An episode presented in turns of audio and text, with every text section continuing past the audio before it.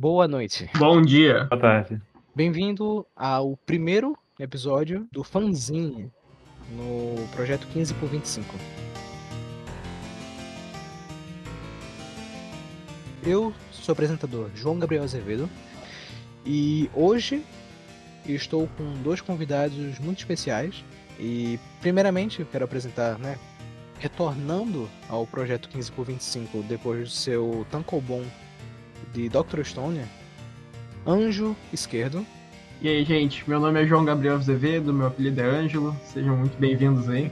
É.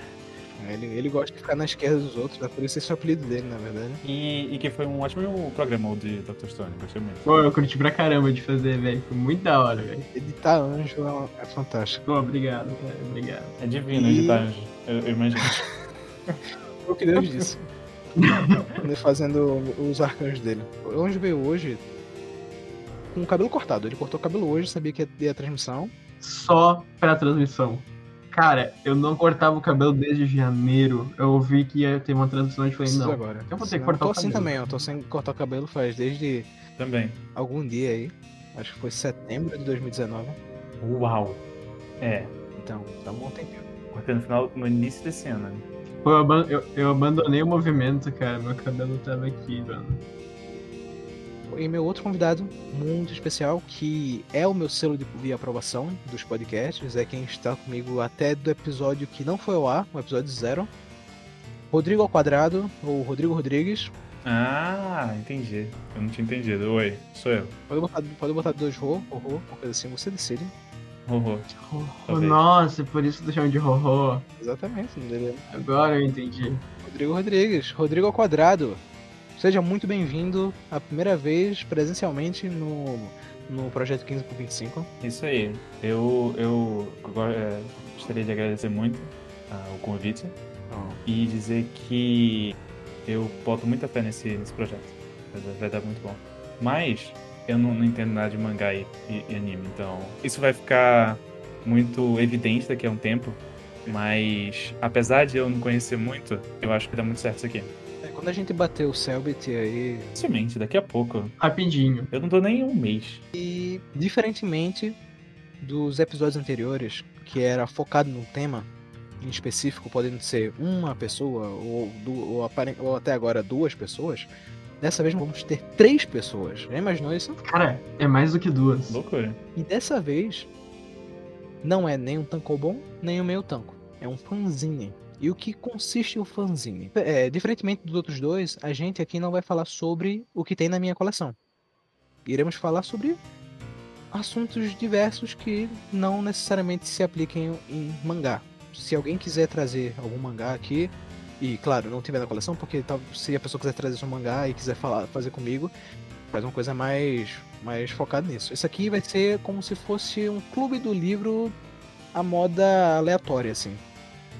Nós iremos. Cada um vai trazer o seu livro e a gente vai ficar discutindo. Tá? É isso, mas não vai ser exatamente livro. Também tem esse É, ponto. porque eu não trouxe um livro. eu Não, só- eu, eu falei na- no quesito da- do que a gente tem, do que é o clube do livro, né? Também não vai ser tão parecido com o Clube do Livro, porque o Clube do Livro, todo mundo lê o mesmo livro. É. E, e também não é muito um clube, né? Tipo, é mais uma equipe. Então, esquece o que eu falei e pensa que, na verdade, vai ser uma confraternização de. Pô, Cada um traz um, um guaraná, uma coxinha, um brigadeiro. adorei. Cada um, cada um traz uma coisa. E as pessoas vão comendo aqui. Eu, eu achei muito parecido com a vida real, porque na vida real eu também não levo nada pra esses eventos, eu não trouxe nada pra cá hoje, então. Calma aí, vamos falar aleatório, vamos jogar, né? O que, o que é aquela ali? Anjo? Fala só sobre essa tua cama, como é que ela foi feita? Isso. Eu não, eu, eu não sei. E- Isso aqui, na verdade, é um fundo falso que eu coloquei. Eu peguei essa imagem na internet. Isso aqui também. Na verdade, eu não tenho, eu não tenho mangás. E- Eu, na verdade, eu tô na rua. Isso aqui é um chroma key. Tá muito frio. Tá dentro do carro, né? É, sim, sim. É, que- é que é a a cadeira do, do motorista, Dá sabe? pra ver. Eu tô aqui com meu volante, ó. Vou- E a gente aqui vai fazer o seguinte. Aqui a gente vai, vai indicar coisas que a gente tá assistindo ou consumido. ou- Coisas que a gente tá assistindo ou consumindo nesses últimos tempos. Não necessariamente na leitura, mas se você quiser trazer um livro, que é o mais indicado. É, a gente já sabe né, o que cada um vai trazer. Então, não vamos trazer. Dessa vez não vai, não vai ter quadrinho. Aqui leitura é pra otário.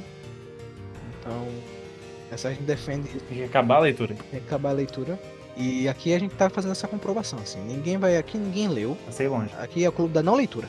E eu, eu queria deixar o spoiler aqui que também, de vez em quando, se, se eu aparecer novamente, nunca vai ser nada novo. Eu nunca tô vendo nada novo, assim. Tô vendo sempre as coisas com um pouco de atraso. Mas vai ser novo pra você. Isso é importante. E a gente tá querendo isso, tá querendo trazer as nossas experiências sobre coisas que a gente tá vendo que não se encaixam nos quadros que a gente já tem.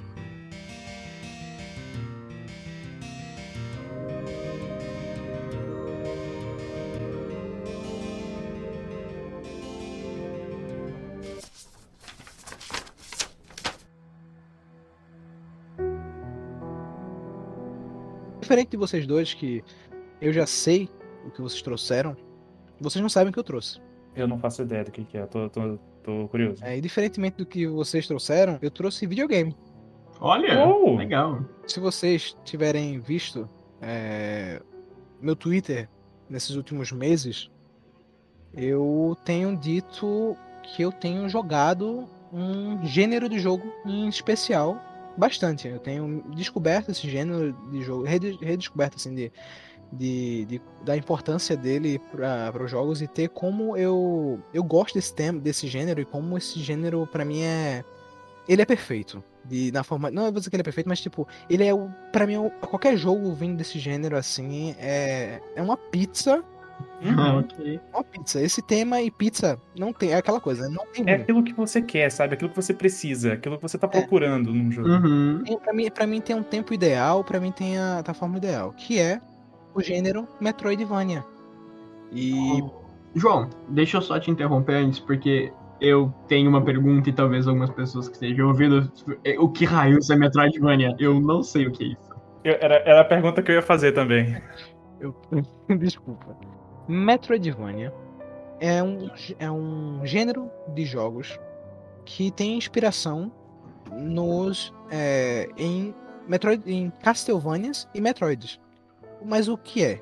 Então, sabe um jogo plataforma? Mario? Então, Uhum. É, pense no Metroid. Metroid ele é um jogo em plataforma que você pode movimentar para direita e para esquerda, pular e atirar. É isso que é um, um Metroid. O que ele faz de diferente é que você, com o passar da fase, você percebe que tem caminhos que você não consegue acessar.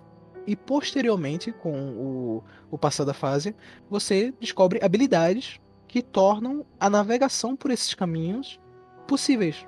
Por exemplo, um pulo duplo, uma bomba que vai quebrar uma parede, um pulo duplo, falo pra você acessar um lugar muito alto. Uhum. Entende mais ou menos o que eu quero dizer? Claro. É, ele, também, é, ele também é chamado de Search Action, que é o buscação. Ou algo que você. Né, você tá procurando esses itens, tá procurando como sair desse lugar, ou procurando algo. E você tem a ação de você, vários inimigos, e você vai lutando contra eles e por aí. O lance de ser Metroidvania é porque o Castlevania Symphony of the Night se baseia muito nesse no gênero do, do Metroid, no, je- no jeito do Metroid, e ele cria um- a, sua, a sua própria fórmula. Diferentemente né, do Metroid, ele tem é, armaduras que você equipa, tipo de, tipo de armas, outras habilidades, magias. Porque o Metroid ele é muito puro nisso. Ele é somente as habilidades novas e armaduras novas que, tipo, você pode ficar debaixo d'água, você pode pular mais alto, pode dar um pulo girando e, né. E já trapaceando, eu poderia, eu, né, vou trapacear aqui, já que né, eu sou o host. Eu poderia, eu, eu deveria falar sobre uma coisa. Mas eu vou falar sobre seis coisas. Oh, Que? ok. É isso aí. Vamos ficar aqui até uma hora da manhã. Vou falar em seis coisas em uma, na verdade. Por quê? Nesses últimos meses, eu tenho jogado, né, Metroidvanias em geral, baseado na minha experiência com Hollow Knight. Que é o Metroidvania que me fez criar gosto pela, pelo gênero. Tem uma discussão mais falando que ele, na verdade, é mais é um Metroid-like, porque ele não tem tanto de um Castlevania.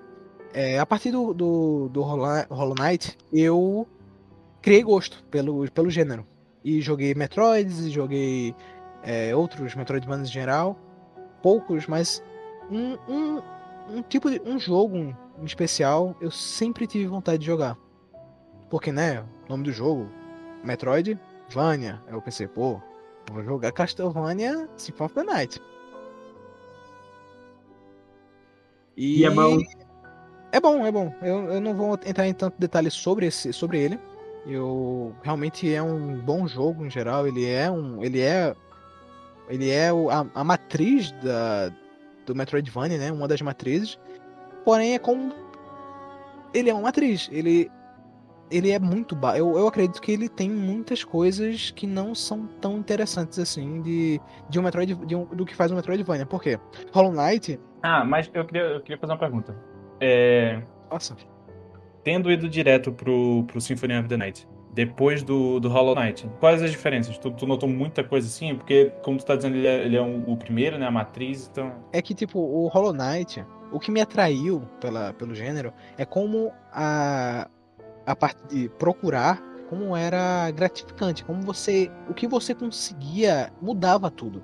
Por exemplo, você Uhum. conseguiu Dash Hollow Knight, as plataformas elas, ela, da próxima fase eram eram feitas por causa do dash. Eles tinham dash em mente, então elas modificavam o suficiente para o para tipo é, encaixar essa nova mecânica. O Castlevania Symphony of the Night, como eu eu joguei, eu joguei pouco, eu só fiz o final ruim. Hum. Eu não, porque o final o Castlevania, esse Castlevania, ele ele tem um final ruim que é na metade do jogo. Ok. Aí vai ter o, o castelo invertido. Aí eu fiquei tipo, cara, tô afim de fazer não. O pessoal que defende, defende, nossa, o Symphony of the Night é incrível, meu Deus. Eu tipo, ok, ele é um, pra mim ele é um Metroidvania ok.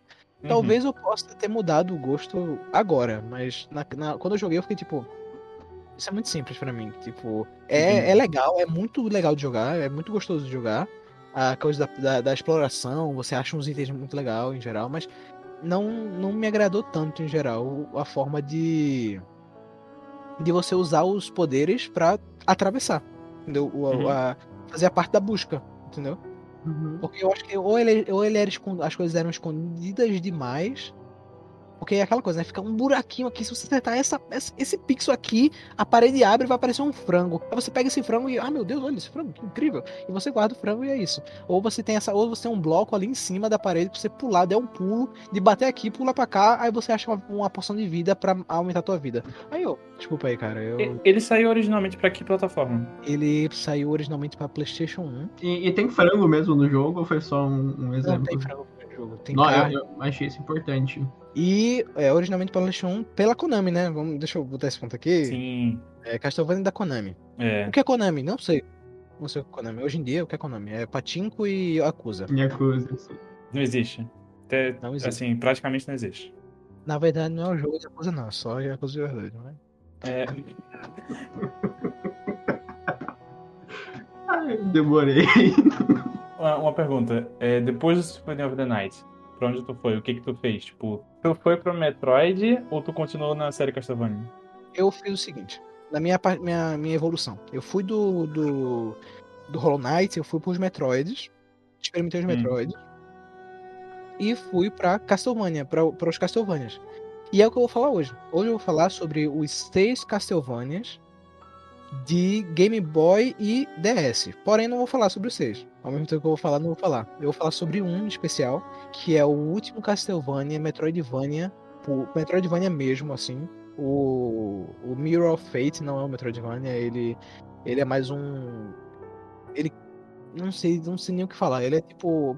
Quem sabe, quem sabe que é o reboot do, do, do Castlevania sabe que ele é diferente. Mas ele é um Metroidvania, eu quero muito jogar, mas eu ainda não joguei esse jogo. Mas só que ele tem um, ele tem dano com pulo, então isso já me quebra muito a, a questão do seu Metroidvania. Porque isso, isso proíbe que eu explore o quanto eu quero, entendeu?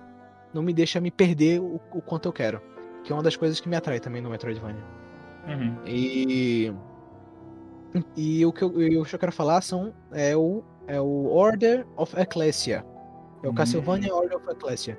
Ouvi Que é o falar. último Castlevania dessa, dessa sextologia, dessa saga, assim. De- São, são sete jogos de Castlevania que são Metroidvanias. Que são, em ordem de lançamento. É o Symphony of the Night, Circle of the Moon, o Harmony of Dissonance e o Area of Sorrow. Eles são os três Castlevanias de Game Boy. Uhum. E vem depois vem o, o Down of Sorrow, que é a sequência do Aria, o Portrait of Ruin, e aí vem o Order of Ecclesia. E o que eu quero falar, eu vou falar o seguinte: o, Or o Order of Ecclesia é o supra-sumo de todos esses outros. De todos esses seis. Os todos esses seis que eu falei antes. Sem contar o. né? Não contando o, o, os cinco, né? Os, os, é o supra-sumo dos cinco anteriores, fazendo, fazendo a versão, de, teoricamente, a versão definitiva, né? Eu não acho que ele é perfeito, no, como. Eu não acho que ele é, eu, eu não acho que ele seja o melhor de todos, em geral, assim, que não foi, não foi o que eu mais, que eu mais me diverti. Também porque eu tava fazendo uma maratona de Castlevania quando eu tava jogando ele, então já tava o último, já tava aquele, negócio, tipo. Louco pra terminar. É, não, tipo, eu quero, eu quero terminar, mas eu quero muito jogar também, porque tá um jogo legal. Mas não, é aquela coisa, eu já passei por todos esses itens, então eu já tô acostumado. Então não foi aquela primeira. Aquela primeira, tipo, caraca, eu posso fazer isso, tá entendendo? Uhum. Tinha... Mas, mas, em termos de história, tipo, essa ah. sequência de seis séries. Ah, eu não li jogos. porque eu não li pra otário, sabe? Claro. É, tem o, isso, o que, né? O que importa é os bonequinhos, né? Os bonequinhos se mexendo. Mas, mas aqui é, é uma coisa, né? A história não é conectada. Cada jogo ele funciona uhum. somente, só funciona como um jogo próprio. Menos o Down of Sorrow, mas ele meio que explica o que tá acontecendo, mas ele é uma sequência, a sequência do Hour of Sorrow. Mas... Não, era isso que eu ia dizer, que é, isso é uma coisa, né? Tipo, as histórias não são exatamente a coisa mais primorosa também, nem a coisa que você precisa prestar atenção. O que você vai se uhum. notar mais é a gameplay, como é que joga, se o combate é legal, se... Que vem do próprio estilo do jogo, é, né? Sim, o próprio sim. estilo do jogo traz essa ideia. É, o, o negócio tá na exploração e no desafio. Eu acredito que o Metroidvania é exatamente isso. Ele, ele vai muito além da história. Se a história é boa, que nem Hollow Knight, e vários desses Castlevanias, eu diria que as histórias são, as histórias são bem legais, são bem divertidas. Porque Castlevania nunca foi uma série com uma história muito profunda, né? Ele foi uma coisa meio de. É um pano de fundo pro que tá acontecendo. Você tem que matar o Drácula. Isso é o que você tem que fazer. O que Nos seis do... jogos. Seis não, né? Em todos os, Castel... os Castlevania tem isso. Você tem que matar o Drácula. É meio, é, meio, é meio triste isso, porque a pessoa que vai jogar o primeiro jogo e sabe que tem, tipo, 25 jogos, a pessoa meio desanima, porque se a ideia de todos os jogos é matar o Drácula, ela sabe que não vai conseguir matar o Drácula, porque tem um próximo então, jogo é. pra ela matar o Drácula, então não funciona. O negócio é que, tipo, uh, bota um ponto aqui, Castlevania é uma série que ela se baseia na premissa de, não, eu, eu tenho uma família chamada os Belmonts, e os Belmonts têm o objetivo de, de acabar com o mal no mundo que seria o Drácula. O Drácula é o mal desse, do mundo em geral, assim. Sempre tem... Mas é por causa que é uma coisa mais. É uma coisa meio maniqueísta da, da, forma de como eles tratam no começo, mas depois eles começam a criar mais camadas. A série Netflix, por exemplo, ela tenta fazer essas camadas de, de duvidar e tarará.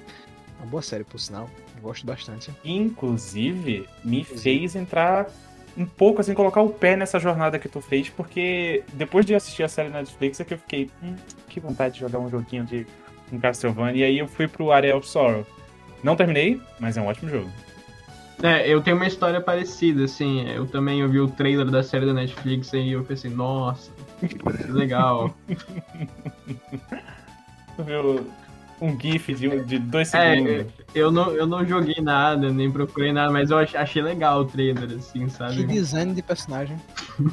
é, é. é, mas é, tipo, existem dois tipos de Castlevania.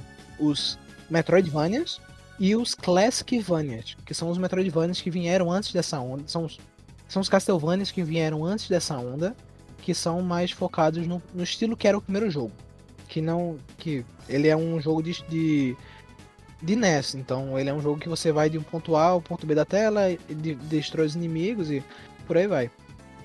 E Castlevania tem esse objetivo. Castlevania, a história de Castlevania é que os Belmonts têm o objetivo de matar o Drácula. Ponto. Passando por gerações. Porque eles, eles não falam de todos os jogos, eles derrotam o Drácula. Ou o mal que tá acontecendo lá. Aí o que acontece? O Drácula morre e ressuscita. Alguém tenta ressuscitar o Drácula. Esse é o mote do, de todos os jogos de Castlevania. É isso. O Drácula morreu e alguém tem que ressuscitar, tá ressuscitando o Drácula. E é isso. Não tem muito o que crescer além disso. De verdade, assim. Não é uma, uma coisa muito profunda. E eu não acredito, como disse antes, eu não acredito que precisa ser. Uhum. Ok? Eu acho que o que eles trazem, para mim, já é o suficiente. Tipo, ah, o que eu tenho que fazer aqui? Ah, não, você tem que matar o bicho grande lá. Ok. Como é que eu, como é que eu chego lá? Ah, tô chegando no final desse mapa aqui. Como é que eu chego lá? Ah, te vira, grandão. A vida é tua. Eu, eu posso estar errado, até porque eu não entendo muito de como que funciona esse universo do Dark Souls. Eu vou puxar Dark Souls aqui, porque eu, eu tenho uns amigos que, go que, gostam muito de Dark Souls. Dark Souls, eu tenho amigos assim que são, são viciados. E sempre que eu vou ver, e inclusive eu tentei jogar uma vez, qual que era a moral? Tu, tu nunca precisava parar para ler as coisas que estavam escritas, porque não fazia sentido, só tinha que derrotar os monstrinhos. Aí tu matava o primeiro monstro, ficava mais difícil ter matar o segundo, morria. Então eu acho que tem jogos que a mecânica é mais importante que a história, né? Eu não sei como é que eu vou concluir essa linha de pensamento, porque eu só pensei no início dela. Mas a, a, se, se a mecânica é melhor que, tipo, uhum. é superior à ideia do que toda a história. Se a né? jogabilidade né? é melhor que a história, então. Pra tipo, que, pra, pra que desenvolver tanto, né? É. Se o jogo já é gostoso de jogar, então não é tão necessário. Pô, você nota quando é a decisão, sabe? Quando, não é porque a história é ruim, não é porque tá faltando, é a decisão criativa ali do, do, do pessoal que a gente vai focar mais no lado do, da jogabilidade, da, do, do gameplay. Do, tem várias coisas no jogo, né? A história é só um, de, um dos detalhes. Uhum. Né? Exato. Gameplay, variedade e por aí vai. E tem que tomar muito cuidado, tipo, tem, podem existir pessoas, e claro, isso aí vai de opinião própria, mas podem existir pessoas que falam, olha, por não ter uma história, tipo, desenvolvida de fundo, é um tipo de jogo ruim, porque o que importa no jogo é a história. Aí tu vai pegar, sei lá, joguinhos como, sei lá, Until Down, ou qualquer jogo que tu, sei lá, tenha que tomar mais decisões que desenvolvam a história do que, de fato, uma jogabilidade, Vão ter pessoas que também vão falar que é um jogo ruim, porque aí já não uhum. vai ter, tipo, uma mecânica de, de, não tem de profundidade jogo desenvolvido, né? Então, cara, é muito mais pra opinião, né, velho? O GBA não tem a mesma história que um. Um, um, é, um The Last of Us 2, assim. Como assim? Um joguinho de GBA de 2003 não tem a mesma história, não tem o mesmo é. Roteirista eu acho que tem que se tomar muito cuidado nessa questão de tipo, apontar e falar que um tipo de jogo é bom, um tipo de jogo é ruim, porque na verdade vem tudo a questão de opinião e também vem a questão de que, tipo, jogos são feitos para um tipo de público-alvo. Às vezes o cara é. só quer matar os monstrinhos, procurar uns itens, não quer, tipo, ficar aprofundando a cabeça, entendendo a, a, lá, a história da família Belmont, dos 40 bisavôs que teve o Joãozinho. Que tentaram derrotar o Dacla. É. Eu só quero fazer essa pontuação aqui. É, é muito divertido. A cronologia de Castlevania é muito legal. Mas isso, isso de lado. Falando sobre o, o joguinho de GBA. Todos os jogos de GBA, eles têm a mesma filosofia. Que é, é além de ser um Metroidvania, eles têm que você, você é protagonista e tem um rival. E além disso, tem esses poderes que você coleta pelo pelo mapa para você né, ter, os, ter a, sua, a, sua, procura. E também tem uma, tem uma característica nova que foi introduzida a partir do primeiro de GBA, o Circle of the Moon, que são itens ou poderes que você ganha é, por drop de inimigo. Ou seja, eu vejo um esqueleto. Se o, se o esqueleto for um, um, um, boneco especial, que ele tenha uma carta que é o poder do jogo é que são cartas, ele pode eventualmente dropar uma carta. E aí quando ele, eu pego essa carta, a carta, por exemplo, a do esqueleto, a carta da salamandra, ok? De uma, de uma, de uma criatura mística, uma salamandra. Salamandra de fogo. Aí eu mato um morcego e sai a carta de Marte, um deus, um deus romano. Porque é, essa, isso aí. O, o Castlevania Circle of the Moon ele divide seu drop de inimigos por cartas que são de animais místicos e, e deuses romanos. Quando você combina duas cartas, a da primeira fila, porque é dividida em duas fileiras, divide em duas fileiras. A de cima de animais e de baixo de, de deuses. Quando você combina uma carta com outra carta, não fundindo, mas tipo, você pode selecionar uma carta e selecionar a de, a de cima e a de baixo. Quando você faz isso, você ativa um poder. Por exemplo, um chicote de fogo, entendeu? ou uma espada de fogo, Dependendo do, do que é. Por exemplo, uma, um chicote de água, um de gelo, né? Um chicote de gelo, um chicote de, de vento. Ah, eu posso invocar a criatura. Tá entendendo o que eu tô querendo dizer? São uhum. poderes que você cria a partir de drop de inimigo. É interessante. Isso você. Porque cria uma gameplay diferente e cria uma gameplay única para cada vez que você jogar. Porque, claro, uma pessoa não vai dropar as mesmas cartas todas as vezes. Porque não é tão fácil de dropar uma carta. É bem. Até, até tem, tem certas criaturas, tem certas cartas que são até muito difíceis de dropar. Entendeu? E aí você, ah, joguei o jogo, ok, passei, fiz o desafio, se eu quiser parar e farmar carta, pode. Mas esse é o problema. Você tem que farmar cartas que você precisa que tem cartas que são obviamente melhores que outras. Uhum. Entendeu? Aí você precisa farmar a carta. E você perde um tempo gigante para você precisar de uma carta para vencer um inimigo muito mais fácil do que você faria, tá ligado? Uhum. Então tu acha que não, não ficou muito bem balanceado esse desse, essa mecânica de cartas?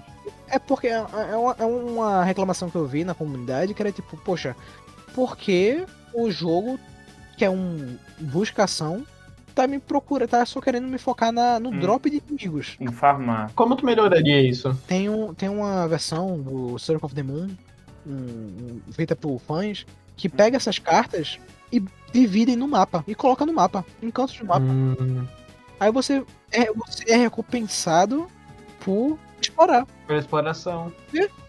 Que, que, que difícil. E como a ideia de algumas partes da mecânica é justamente a busca por itens, né? Se, tipo, Uhum. tu juntar isso com. Juntar é. as cartas com os itens que tu já tem que buscar, é uma coisa legal, pô. E, tipo, eu não sei se, se é porque a gente tá aqui discutindo sobre isso, mas parece meio óbvio, né? Por que, que eles não pensaram Uhum. na época? Sim. É porque foi o primeiro jogo, né, da, da, de GBA, dessa coisa assim. Eu Uhum. acredito que foi por isso, mas não é um jogo muito bom não, em geral, o Circle of the Moon. O segundo jogo, o Harmony, ele faz isso. Ele coloca o. Porque no Harmony, dessa vez você. Porque no primeiro jogo, queria falar isso, você não é um. Você não é um Belmont. Esse já é um plot twist, você não é um Belmont. Então você, Você é o usa- Drácula. O objetivo é Eita. morrer. O negócio é que, tipo, você é um, você é um cara que tá treinando pra matar, o, pra matar o Drácula. E você vai ser passado adiante, você foi passado adiante um chicote mágico, mas acho que não, não era, não era o Vampire Killer que você foi passado, se eu não me engano. É outro chicote. Porque, né, pra você matar o Drácula no, no, na- no lore, você tem um, tem um chicote especial passado pela geração dos Belmonts chamado o Vampire Killer. O, ma- o matador de vampiros. E nesse jogo você não usa- Chicote. Chicote é uma arma. Mas matar um vampiro com chicote. Mas é, por- tipo, mas é porque ele é, ele é um chicote mágico feito exatamente pra, pra isso, tá ligado? Ele tá imbuído por magia. Mas chicote, É tipo. porque, o, é porque o chicote ele funciona melhor no primeiro jogo, entendeu? Porque era um ataque que funcionava numa tela de, de distância, assim. Então era mais prático de você fazer esse tipo de golpe, de um, de um tipo, estilo de luta melee, melee sem ser tão igual. É um diferencial, entendeu? Ah, qual é o diferencial? Ah, tem um jogo de vampiros que matam vampiros com chicote. Isso me interessa. Pra 1986, parece. É. Mas, mas um chicote. Legal. Eu, eu- eu honestamente- eu honestamente acho legal. Acho estiloso, assim. Principalmente no, no anime, no, no anime, na animação que tem. Ah, Acho. no- na animação é baca- bacana. Anime. O chicote é um negócio diferente, né? Ele fica pá, pá, pá, pá, pá, pá, pá, é bem legal. Mas o negócio é. No segundo jogo, eles colocam isso. Eles colocam um, um Belmont primeiro, o Just, o Just Belmont. E adivinha, você tem um rival nesse jogo também. Hum. Como no primeiro jogo. Não falei que tinha um rival? Ah, No segundo jogo também tem um rival. legal. E por curiosidade, nos ambos os jogos você dá pra botar o nome do rival no, no, no começo do jogo. Porque no começo do jogo você bota. Você que escolhe? Não, no começo do jogo você bota seu nome. Aham. Como o seu nome do, do seu personagem. Sim. Se você começar o jogo com o nome do seu rival, você joga com o seu rival. Olha aí. Caramba. Por isso que, tem- por isso que naturalmente tem esse rival, porque você, ah, eu quero jogar um jogo, quero jogar de novo. Aí você joga com o seu rival. Claro, ele não vai ter as habilidades das cartas no, no primeiro jogo, né? não vai ter as habilidades especiais, ele só vai ser um personagem fechado. Não vai upar de level, não vai fazer nada. Porque, ah, sim, outra coisa, nos Metroidvanias, nos Castlevanias, eles têm level, level up. E é bem importante level. Você dá pra farmar level pra ficar muito mais forte. Cada level up é bem importante até. E a diferença é do segundo pro primeiro é. Você ganha os livros, que é o sistema de poder, são livros. E você, com esses livros, você junta com uma sub-arma, que é uma coisa que também tem nos, nos Classicvanias. Quando você quebra umas lanternas no jogo, você pode ter, pegar água benta, espada, crucifixo, pra matar os, os- os inimigos. Uhum. Se você juntar esse item nesse jogo, se você juntar esse item com um livro especial, você usa um, uma skill. Hum. Tipo, tem um livro, tem um livro do vento. Ah, combinei o vento com uma com uma com uma faquinha. Aí eu crio um redemoinho. Não, eu crio é, um jogo, jogo um monte de espadinha assim, tá ligado? É, pego o livro de fogo com um machado, aí eu jogo um machado de fogo. Entendendo? Uhum. Vem muito da do primeiro jogo, vem muito dessa ideia do primeiro jogo, mas evoluindo por quê? Porque tem um conceito da é, de explorar, ok? Uhum. E eu acho que o problema do, do- do segundo jogo é que ele é muito longo. Ele tem o, o, mundo se repete, tá ligado? Tá ligado, o, como eu falei no Symphony of the Night, que você tem um castelo invertido? Então, tem quase a mesma coisa. O terceiro jogo, o Area of Sorrow, foi o primeiro que eu joguei. Tanto que eu indiquei para Rodrigo, pra, ó, oh, tu quer começar um, um Metroidvania? Joga o Area. Ele é de GBA, emulador é fácil de pegar, e ele é, ele é, bem, ele é bem tranquilo. Por quê? Porque ele é o mais fácil de todos. Do, do, dos três que eu falei até agora, ele é o mais fácil. Hum. Os outros dois ele é eles são difíceis, não pela dificuldade, somente a dificuldade em si, porque o Harmony você pega os livros certos, você o, mata qualquer um. E o coisinha né, depende do drop rate, então. Uhum. É meio chato isso. E os últimos bosses dos dois são bem casca grossa, assim. Mas, assim, eu me sinto até meio humilhado aqui, por falando que o mais fácil é o área, porque eu achei difícil demais. O, um pouco too much, assim. É porque eu terminei Hollow Knight, né? Aí eu tenho uma, uma experiênciazinha com, com combate em, em plataforma. É. Porque eu mesmo, nossa, eu apanhei demais com Hollow Knight. E tem, e tem, aquela coisa que tu disse que, tipo, tu tava mais ou menos entrando no mundo desse estilo de jogo, né? Então, primeiros contatos geralmente exato. são mais complicados. É, exato. E eu comecei logo por esse, sabe? Que é um pouco mais avançado já. Ele, ele realmente é, em geral. Ele tem uma. A, a complexidade, a evolução do, do anterior é que, olha, ele tem um rival. Uhum. Mas só que o rival não é realmente um rival, ele é um Belmont. Porque você não joga nesse aqui, você não joga com Belmont. Você joga é. com um estudante japonês chamado Toma Cruz, o nome dele. Soma. E ele é um cara que. Ele é todo branco e. Com azul? Com azul, com um pouco. A roupa dele é um pouco azul. É, é. é isso. A gimmick dele é essa, ele tem, uma, ele tem uma garota que ele gosta. E tem um cara, e ele vai, tipo, é, é passado em 2035, se não me engano, o jogo. Ele é o primeiro é. Castlevania é. que passa no futuro, porque ele acontece depois de uma guerra, de, da guerra de 1999, que foi a guerra que fez o Drácula perder definitivamente e o castelo ser jogado pra lua. Esse jogo nunca existiu, ia ser um jogo que, que ia existir, que era o jogo do, do, do 1999, mas não rolou. Pois é, imagina um jogo onde o Drácula perdia definitivamente, né? Não ia dar é, pra fazer o próximo, pois pô. é. Não, mas é, mas é que, tipo, ele não perde definitivamente, né? Ele perde definitivamente no jogo e ele é expulso uhum. pra lua, entendeu? Aí o castelo, o Castlevania, ele é pra, vai pra lua. E seria muito da hora jogar esse jogo. O que, que é o Castlevania? É um, é um castelo? É um castelo, é um castelo. Ele é tipo. Sabe, ele é um, o castelo é um ser vivo que vai modificando. Por isso que os jogos são diferentes, né? No mesmo, no mesmo template. Quando você invade o castelo, não é a mesma coisa. É, assim, todos os jogos se passam no castelo. É bom é. apontar isso. Todos os jogos que eu falei até agora, eles se passam somente na, nas limitações do castelo. Ok? No, cast, no Castlevania lá. E. É... Ok, o ah. Soma Code. A diferença. Oh, desculpa. É, não, se eu, se eu puder fazer mais alguma consideração sobre isso que eu tava falando, do, do de, eu ter, de eu ter achado muito difícil. Porque, assim, não era difícil em questão, sei lá, uh, o personagem é fraco, ou então é, ele te dá pouco recurso, esse tipo de coisa, sabe?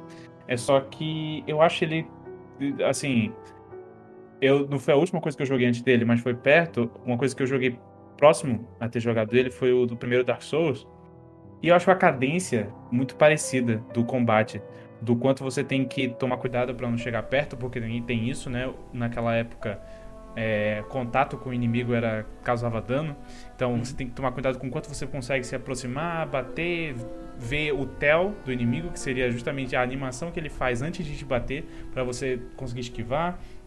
Então achava esse, essa dinâmica tão parecida. E aí. Assim, também no jogo tem o botão de esquiva, né? Você aperta o L Isso. e tem essa história da cadência, né? Que tu falasse. De ficar batendo no inimigo e voltando. Isso, é. Esse, isso é uma coisa engraçada. Hum?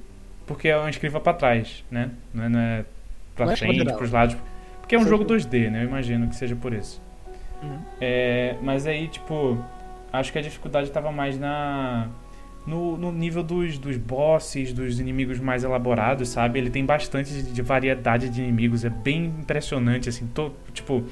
Ele é o jogo final da trilogia, né? Então ele tinha bastante, eles tinham bastante know-how pra, pra fazer. Eles já tinham bastante experiência, né, no, no Game Boy. É, tipo, é, o, o castelo é dividido em áreas, né? E aí, é, sempre que você entra numa área nova, tem, tipo, 50 tipos de inimigos diferentes, de forma diferente que você tem que, que, que lidar. E, tipo, quando você chega nos bosses, que são ótimos, são ótimos bosses, todos eles jogam diferente, sabe? Todos eles você tem que lidar com coisas diferentes que eles fazem, habilidades diferentes que você precisa usar. Justamente aquele negócio do Metroidvania, né? Você tem que a, a, usar as habilidades novas que você conseguiu. É, então, acho que. Eu quero fazer esse adendo que eu posso dizer que eu foi, é o mais fácil dos três, mas não foi fácil, não. Esse uhum. é o uhum. negócio. É, sim. Fácil, é, é, tipo, é. teve horas uhum. que eu deu vontade de chorar de raiva. De tipo, caralho, meu, como é que é pra vencer esse bicho aqui? O cara chega. Tem um, tem um bicho que ele chega assim, tu tá, tu tá. Tu chega na sala, aí aparece um morcego. Eu tipo, ah, vou ter que lutar contra um morcego. Aí de repente aparece uma mão, mata o morcego, espreme ele assim, sai o sangue assim do morcego, e aparece um bicho gigante assim. E ele fica, tipo, dando porrada em você e um toque hum, tira metade do HP. E você fica, tipo, caralho, o que tá acontecendo jogando Dark Souls? tipo, eu passei por isso, eu não zerei o jogo. Eu cheguei, tipo, na metade, eu acho. Mas eu passei por isso num boss que é a morte, né? Acho que ela aparece. Ela é recorrente na série. Que é justamente aquele ceifador e tal. Só que. É, é tenta ajudar o Drácula a É isso. Tem até, tem, tem até. E aí, tipo.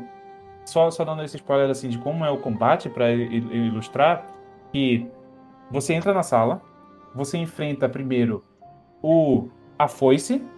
A foice é viva, ela começa a bater em você, começa a girar e tal. Você primeiro enfrenta a foice, depois você. É, depois a foice começa a invocar foicinhas, mini foicinhas, foices menores assim para te perseguirem. E aí a terceira fase é a morte em si, que aparece, pega a foice e começa a bater em você. E cada coisa dessa tem movesets diferentes.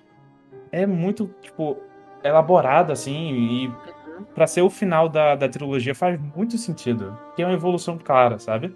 E é daí que vem a, a dificuldade dele.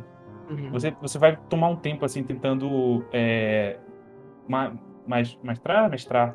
Tipo, ficar... Ah, é... Melhorar, né? Você é, melhorar. Get good. Isso, evoluir, assim, por você mesmo. É, reconhecendo quando ele vai atacar, como ele vai atacar, como você reagir. Então, morrendo é... e aprendendo, né? Isso, morrendo e aprendendo, faz parte. Gente, eu, eu, ouvindo assim vocês falando, eu acho simplesmente irado, sabe? Eu, não é o meu tipo de jogo. Inclusive, Dark Souls, que o Rodrigo tava falando agora, eu, a vez que eu tentei jogar, tentei jogar uma única vez foi em live. Cara, eu morri 84, 86 vezes eu não saí do tutorial. Só isso. Do tutorial, sabe? Não vou falar aqui que eu passei dois dias pra vencer um boss, não. Cara, foi, foi tipo, ao vivaço, assim, o, o fracasso. Então, eu, eu, tenho muita dificuldade com esse tipo de jogo, que tu tem que, tipo, entender quem é o teu oponente, ficar me, me, mesurando, medindo, medindo tipo, fazendo as medidas das estratégias, tipo, quanto que tu tem que é, se mover, quanto que tu tem que recuar e etc. É, eu sou, eu sou aquele tipo de cara que gosta de jogo de história. Para mim, como se eu estivesse uhum. vendo um filme, sabe? Ah, uhum. tem que. Point click, tu aperta, toma uma decisão, escolhe uma fala. Para mim é muito mais legal esse tipo, mas eu ouvindo vocês falando até me dá vontade de arriscar, sabe? Quando vê eu não morro 84 vezes no tutorial, quando já tenho um desempenho um pouquinho melhor. Então, do diferencial do área sobre os outros é que o área ele volta para a ideia que o poder do jogo, o diferencial do jogo, você pega no drop dos inimigos, que são as almas dos inimigos. O soma diferente dos outros, ele pega o poder vindo você pega são poderes de três skills, skill A, a B e C. As A, a skill A ou vermelha, elas são skills que consistem em skills de é, como se fosse sub, sub-armas do jogo normal. Você aperta pra cima quadrado, pra cima A, e aí você joga. Tipo, por exemplo, eu matei um esqueleto, ele tem uma alma vermelha. Eu uso o ossinho do esqueleto ele bate, entendeu? Ele é uma coisa. Ele é, ele é a alma mais abundante e mais simples de você pegar. A tipo B, no tutorial, tanto, tanto que no tutorial da tipo A, o tutorial ele dá uma tipo A de graça, que é uma lança. Ele te dá uma uhum. lança. Tu mata uma, uma, gárgula, aí tu pega uma lança e tu pode usar essa lança, assim. É como se pegasse a alma de, do animal, do, do ser, e agora você pode usar essa habilidade dele. A tipo B ou azul são as habilidades que você ajuda na locomoção. A primeira que você ganha depois que você vence um boss, essa naturalmente você ganha depois de vencer o boss. A primeira que você ganha depois de vencer o boss, você pode planar um pouquinho. Você pula, aí você plana, ok?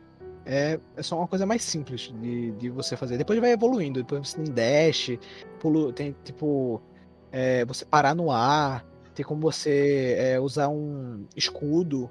Essa ela é bem nessa coisa que muda a movimenta, tipo, a sua movimentação em geral e as coisas. A sua... As, as possibilidades, né? É, ele também invoca familiares, né? Que é uma coisa costumeira, uma coisa que tinha no Symphony of the Night, que são os familiares, que eram animaizinhos, criaturinhas que você invoca e fica te seguindo assim. Tipo, tem o demoninho que dá dano, a fada que recupera HP, essas coisas assim. São mais ele... espíritos de animais, né? Tipo... É. Nesse tem. Ele, ele, invoca familiares, ele invoca o tataravô dele e começa a bater no Draco. Ele fica olhando ele. é o stand dele, o avô dele. Com a bengalinha. Ele, ele, joga, ele joga a dentadura assim, né? Isso, né? É um bumerangue assim, dentadura. E as tipo C são as de status. Elas mudam os seus status, assim. Tipo, ah, bota mais ataque, mais defesa, mais inteligência, bota mais. Porque é a coisa que tem nos Castlevanias que são. Tem status nos Castlevania. Nos, nos, nos Metroidvanias do Castlevania tem status. Ataque, defesa, inteligência, consciência. Essas coisas assim que muda o. Tipo, ah, eu tenho uma, uma espada. A espada. Eu não falei isso nos, nos anteriores tanto, porque nos anteriores é só chicote. Nesse você não é um Belmont, então você pode usar espada, pode usar chicote, pode usar machado, pode usar lança, pode usar o que você quiser. Isso é, cria ainda mais, um, mais camadas, porque se você parar pra perceber, os jogos que vão vindo, ele tem uma base, aí vai crescendo mais coisa, vai botando mais coisa. Esse aqui, ele é o definitivo do GBA. Ele é um dos melhores, ele é considerado, no geral, um dos melhores jogos, se pá, o melhor jogo, melhor jogo GBA, porque ele é assustador, assustadoramente bonito, por causa do know-how que a Konami tinha na época, e pela variedade de, de, de, de, armas, habilidades. Porque eu tô falando aqui que tem essas três habilidades, mas você, mas você consegue dropar uma habilidade a cada inimigo que você consegue matar. Uhum. Entendeu? Uhum. Pô, você vê um inimigo, esse inimigo tem uma alma. Se você matar ele vezes o suficiente, ele vai dropar essa alma, você vai absorver essa alma e você vai ter essa habilidade. Então, Legal. Ele é, ele é um prato cheio de, de, de coisa para fazer. E, e, é justamente isso que eu queria que eu, que eu queria na, quando eu fiz a comparação com Dark Souls, porque não só esse negócio da cadência, né? Mas uma coisa que eu, te, que eu notei, e que é uma coisa que eu sempre tenho dificuldade quando eu jogo Souls, é fazer build. Você pode focar em uma das armas, sabe? Porque é isso que o João tava falando. Você pode jogar com tipo martelo, que é uma arma mais lenta, ele é pesado, então ele bate na, só tipo fazendo uma meia lua na frente do personagem. Tem a espada, que ela é mais leve, ela bate mais rápido. Uhum. Tem o chicote, que ele vai mais longe, mas ele bate mais, é, mais, tipo, com menos dano. Então você pode fazer builds, tipo, é, fazer é, uma, uma sessão específica. Fica fácil de personalizar. É, fica mais personalizável uma seleção específica. Só fazer magia, né? Tipo. Uhum. Meio vibe Sky, né? Que tu tem ali, tipo, pode literalmente escolher o que tu quer ser e tu vai meio que aumentando as perks, né? De acordo uhum. com o que tu deseja. Melhorar. É, diferentemente no, você não pôs status em geral, assim, você só vai botando, tipo, camisa, aí upa, tal status. Uhum. É, Isso. cinturão, que tipo, você bota, você pode botar entre camisa, calça, pulseira eu acho que é isso, né? São três itens que você pode, você pode equipar. Tem, no... tem o cinturão também. Ah, o cinturão. Isso, isso era muito característico da época, né? A gente pega vários jogos aí de GBA e DS que, que as formas de tu aprimorar os poderes é justamente, tipo, equipamento de vestimenta. é, limitado, é uma coisa tipo... bem RPGística, né? Uhum. É, tá, você tá jogando no Final Fantasy, você, ah, vou achar nesse, nesse baú. Você também tem isso, você é recompensado por exploração assim. Ah, tem o Anel de Satã, que é um anel. Relíquias, né? As relíquias. É, relíquias, tem o Anel de Satã. Você acha o Anel de Satã, você, ah, meu Deus, esse poder, você tem. Os seus status aumentam pra caramba, tá ligado? É um. É um por sinal, um dos melhores itens do jogo. Gente, eu, eu, eu, eu tava pensando aqui quando você estava falando que a Konami ela já tá um pouco decadente hoje em dia, né? Então, uhum. a, as possibilidades de jogos novos, eu imagino Pra vocês, claro. É, pra ela, não, pra gente tá falando pra gente no, no por fora, assim, mas pra ela, uhum. tá ganhando horrores de dinheiro, né? Com certeza. Elas, elas não sabem, Angela, ela tá fazendo patinco e jogo, jogo de motel. Os jogos de futebol não tem alguma ligação com a Konami, não? Sim, PES, né? PES, né? Acho que sim. Mas enfim, o que, eu, o que eu queria perguntar é que eu sei que a série da Netflix de Castlevania é um negócio que é muito dado, né? A galera realmente curte bastante. E eu não sei se tá para sair ou se acabou de sair uma nova temporada, mas eu tava vendo, tipo, recentemente, sim, um murmúrio sobre isso. E o, o fato dessa série da Netflix ter audiência, tipo, bastante audiência, não influencia, talvez, pelo menos minimamente, a possibilidade de um novo jogo vindo por aí? Só se vale dinheiro, cara. É esse que é o negócio. A série Netflix, ela é, foi é uma coisa lógica, por quê? Porque valeria dinheiro e traria mais investidores pra Konami, né? Uhum. Tipo, tá trazendo mais atenção para uma, pra uma IP dela. Então, ó, valorizou, né? Eu, eu acredito, eu tenho certeza que rendeu dinheiro a série pra, pra própria Konami e valorizou a franquia Castlevania Uhum. em geral. Uhum. Ah, caraca, valorizou minha franquia. Vou lançar um patinco de Castlevania que vai ter os personagens da série. Isso aí. E não vai lançar, tá ligado? Fui. E aí? Eu quero, eu quero um Metroidvania, não vou ter. Quando vê, foi, foi aquele negócio, tipo, rendeu dinheiro, legal. Vamos lançar um novo jogo? Não, já rendeu dinheiro. Por que eu vou lançar um novo jogo talvez não renda? Não sei. A essa altura, a gente tá gravando em setembro, um tempo atrás, teve um, um desdobramento com um jogo do Castlevania que existiu, que talvez esteja ligado à popularidade da série, que foi aquele negócio da a Apple, com aquele serviço dela, o de jogos. Como é o nome? Alguém lembra o nome? Não. É, Você tá querendo pedir demais. É, é, é, o- a, é a Stadia da Apple. isso. É um jogo por cloud, né? Por, por nuvem. Você pode jogar. Uhum. A Apple Não, comprou... não é o XPass, alguma coisa assim? É. Não, É. não. o- é, o, é, o X, é o xCloud, né? É isso, é como se fosse o xCloud, que é por nuvem, você não joga necessariamente no seu celular, tá saindo de um servidor, mas enfim. É, eles compraram os direitos para distribuir na plataforma deles um Castlevania que existiu, assim, que inclusive é um dos Harmony of alguma coisa, e era um jogo online de que era um jogo online do, do Castlevania. E aí a Konami só disse, "Tá bom, vai. É porque a Konami já tinha cancelado ele. E aí a Apple Uhum. pegou, ressuscitou só pra jogar na plataforma dela. Então, houve alguma coisa assim por causa da. Teve uma movimentação, né? Isso, por causa da, da série, mas nada de jogo novo, pelo menos. Por enquanto. Ah, que pena, pô. Porque parece ser uma coisa interessante. E pra, tipo assim, tu, tu percebe que uma coisa interessante, não é uma regra geral, mas, por exemplo, uma série que tem 20 títulos, né? Pelo menos, supor, eu não contei ali, mas pelo menos 20 títulos eu sei que tem. mais de três. Por- É, pra ter 20 títulos, pelo menos tem um público, né? Um, pelo menos existe um público, e é uma coisa que deve ser interessante, senão não teria pelo menos mais de 5, né? Então, é, é uma coisa que não se faça mais, porque provavelmente teria pessoas pra jogar e. Enfim, é, hoje em dia a gente tem, até a gente tem tecnologia de games em, em engines muito mais superiores do que de 1986, então daria pra fazer Uhum. umas coisas bem legais aí, né? Sim, e o gênero Metroidvania, ele tá mais em voga do que nunca com Exato. a revolução indie, indie atual, que tipo, a cada 10 jogos, acho que tipo, 3 deve ser jogos indies que lançam, no mínimo 3 são são Metroidvania, tá ligado? Tipo, é muito, tem muito indie. Assim.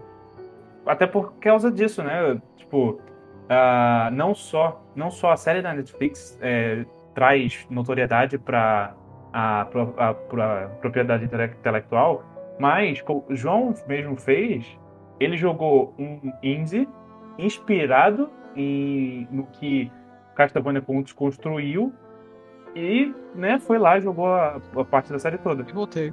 É, tipo, hoje em dia você consegue ver nos indies coisas que eles construíram lá e que estão melhores, mais aprimoradas, com mais recursos que a gente pode ter hoje.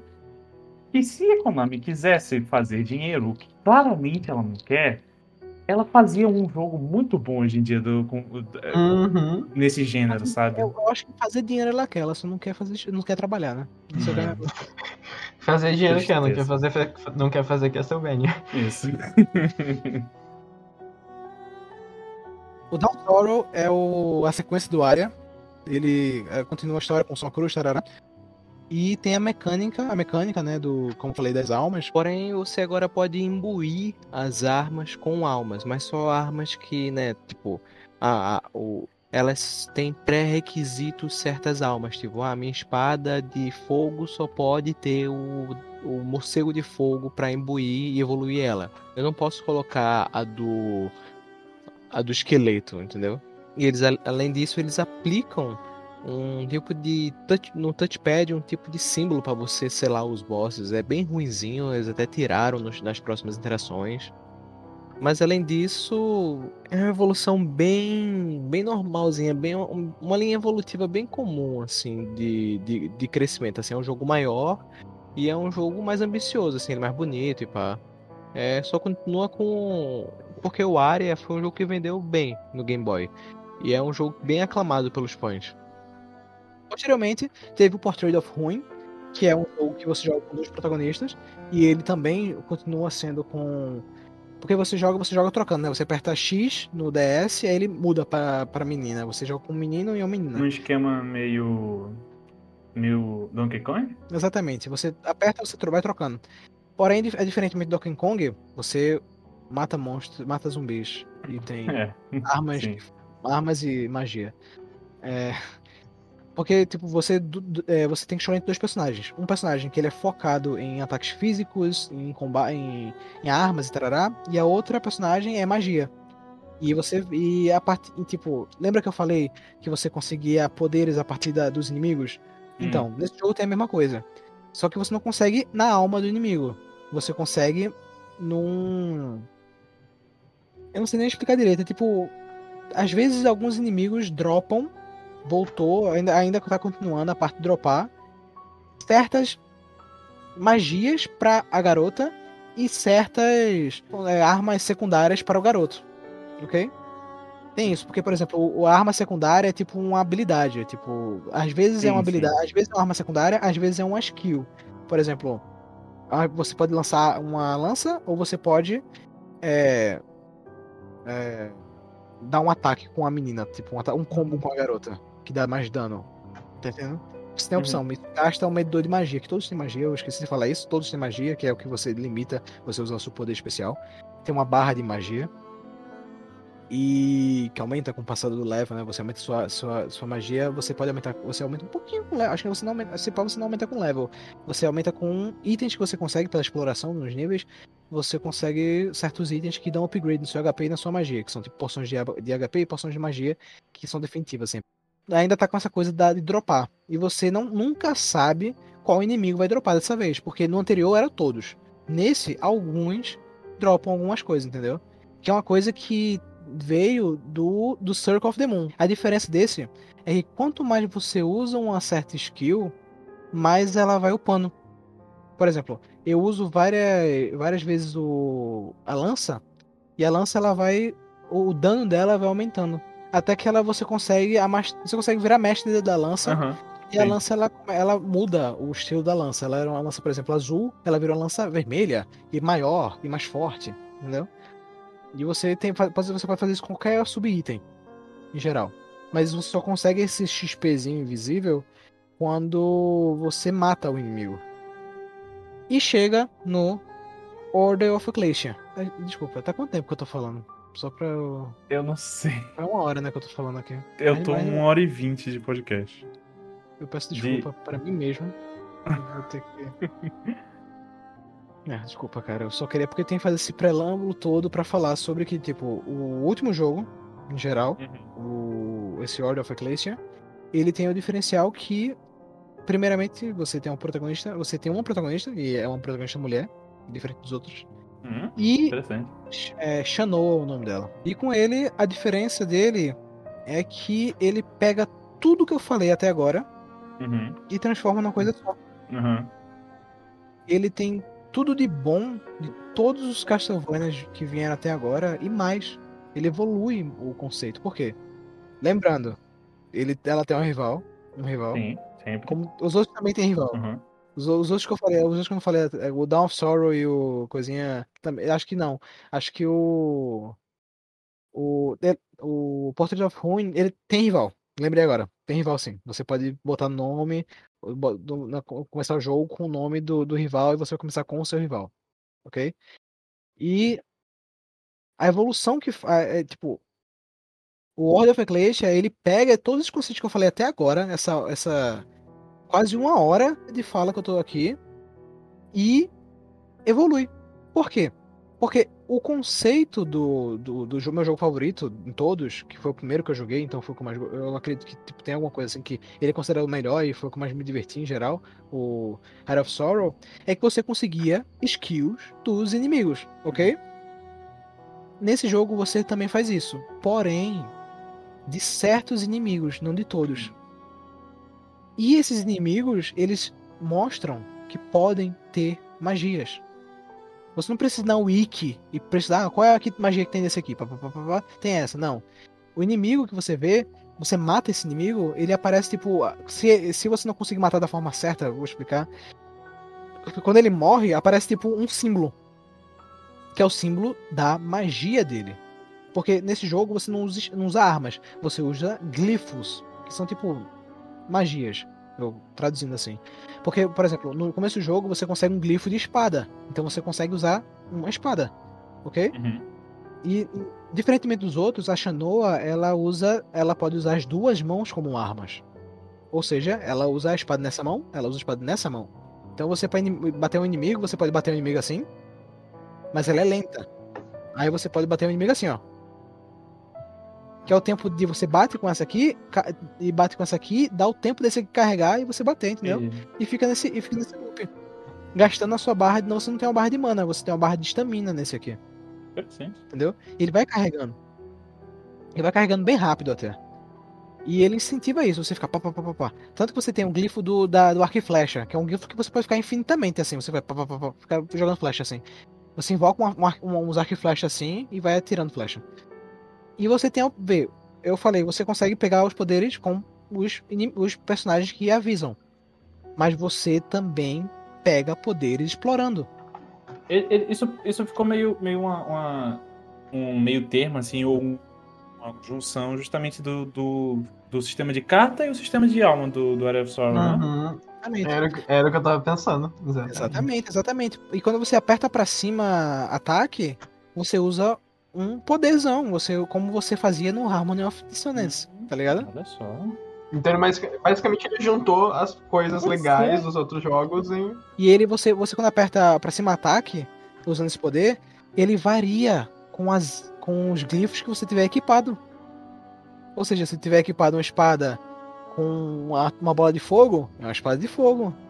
Interessante. É, legal, cara. Isso aí é legal. E também você, além, além dessas, além como eu falei, né? Você, tipo, você pode equipar uma, um espada e uma bola de fogo, você pode equipar duas bolas de fogo, né? E você também tem uma outra, uma outra coisa de skill, que é uma skill de, de movimento, como eu falei. Lembra que eu falei no Aya uhum. que ele tinha uma.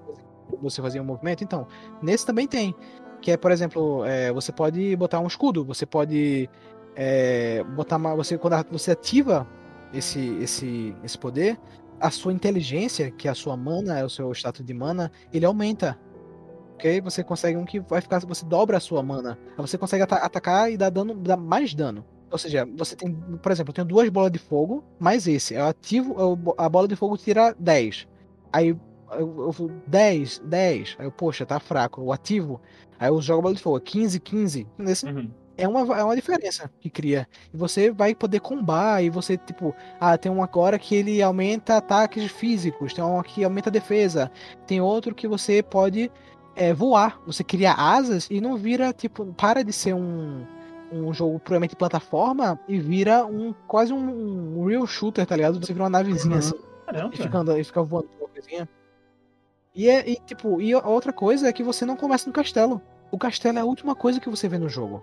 Você começa numa vilazinha, e nessa vilazinha você vai indo para outros lugares, e nesses outros lugares você vai pegando itens, vai pegando melhorias, e você vai procurando o seu rival, que o seu rival ele virou do mal, porque tarará a história.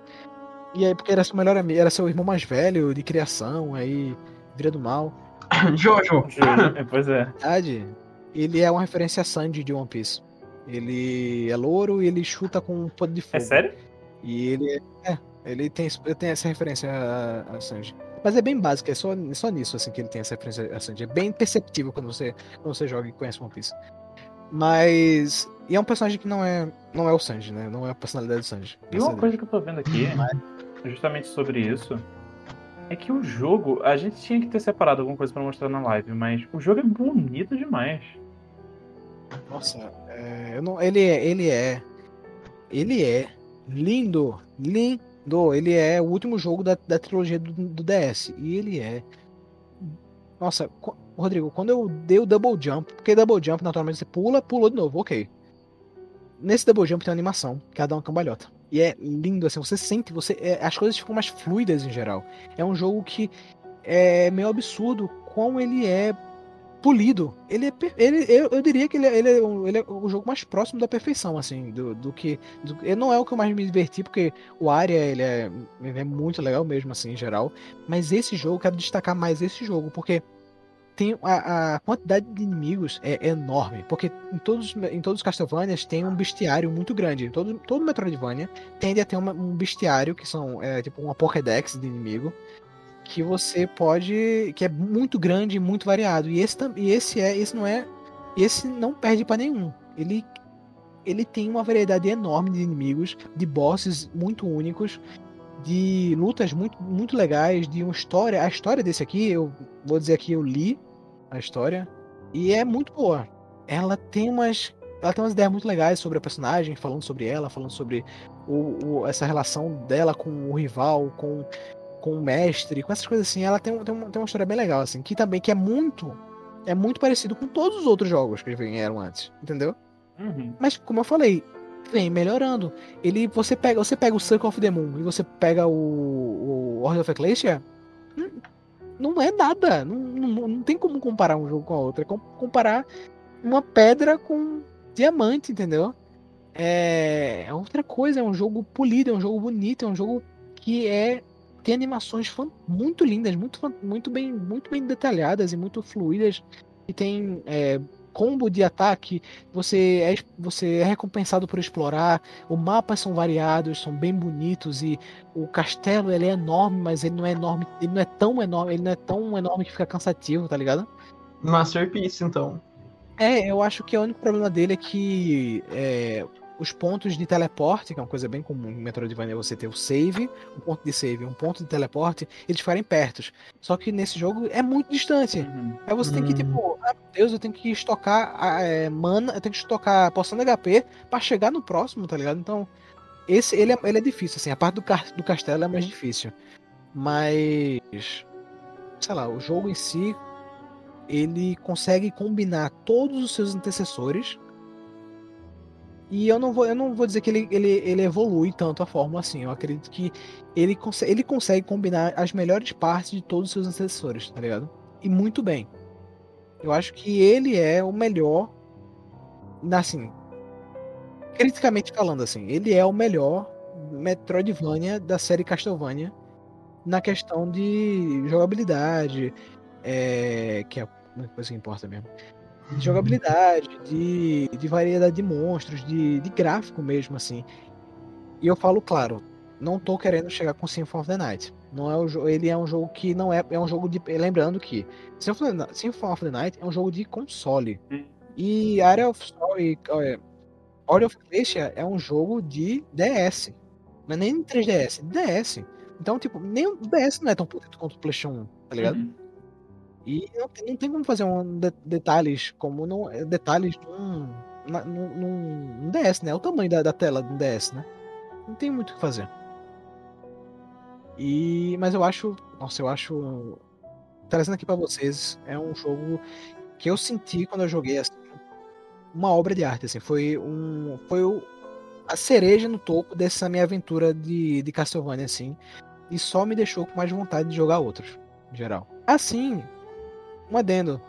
O... Lembra que eu falei no Portrait of Ruin que quanto mais você usava as sub-armas, mais elas ficavam fortes? Uhum. Nesse jogo, você. Quanto mais você usa um certo tipo de glifo, mais a sua. a sua. a sua. seus status desse tipo ficam mais fortes. Por exemplo, eu tenho um. Eu tenho um glifo de luz chamado Lumino. O Lumino, eu mato o inimigo com Lumino e eu, eu ganho um ponto na minha skill, na meu status de luz. E aí eu, ok, matei e ganhei ponto. Aí a próxima vez que eu matar, que eu usar o Lumino, ele vai estar um pouco mais forte, entendeu? Ligeiramente, a cada, a cada X pontos ele ganha um ponto de ataque, entendeu? Quer dizer, mais ou menos. Uhum. E aí, por exemplo, aí eu uso um, um outro ataque chamado Vol, Volt Luminous, que é o Luminous mais forte. Uhum. Eu, ele, ele, ele já vai estar tá com o mesmo nível de, de pontos a mais que o Luminous estava, tá ligado? Porque a barrinha é minha, né, do ataque. Ou seja, eu tô upando os meus status de magia de luz. Então, todas as minhas magias de luz vão ficar mais fortes, entendeu? Parece, parece algo meio o sistema de evolução de skills do Final Fantasy, assim. Que, tipo, tem, uhum. elas têm fases, sabe? Que, tipo... Não, é que, tipo, você não você não bota pontinho lá, né? Como eu acho que é o Final Fantasy que você bota pela Sphere Grid, né? É, sim. você, por você matar, você já tá. Você, é como se fosse um, um XP. Aham, É pelo uso. entendi. É pelo uso, então, é pelo uso. Quanto mais eu uso essa, esse, essa, esse tipo de magia, mais o meu status vai aumentando. Se eu usasse mais magia de vento, meu status de vento aumentava, mais magia de fogo, minha, minha magia de fogo aumentava, entendeu? Aham, entendi. Essa é essa coisa que eu quero dizer. Tipo, é uma, eu acho meio tipo, poxa, não é tão convidativo pra usar outros tipos de magia. Mas é aquela coisa, né? Poxa, eu vou usar mais forte e eu vou aprender a combar com as magias de luz, né? E é isso, eu acho. Vale muito a pena.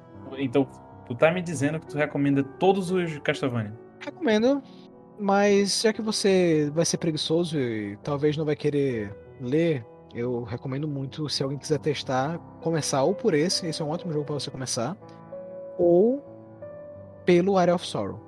Se- Seria engraçado, por- porque assim, é, foi uma ótima análise, a gente tipo, deu pra ver cada ponto de cada jogo. E tipo, uma pessoa leiga que nem eu consigo ficar bem a parte do universo, né? Eu tô bem interessado em conhecer um pouco mais. Mas seria muito engraçado se, tipo, depois de uma hora e 45, por aí, Rodrigo perguntasse, e aí, João, tu recomenda? Aí o João fala, não, galera, eu não recomendo. não joguem, não vale a pena. Não, Por favor, não se torture. é. Joga outra coisa.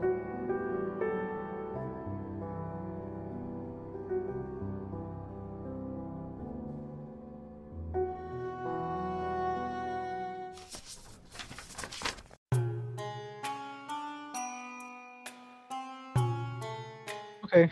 É, agora, me diga o seguinte, Rodrigo.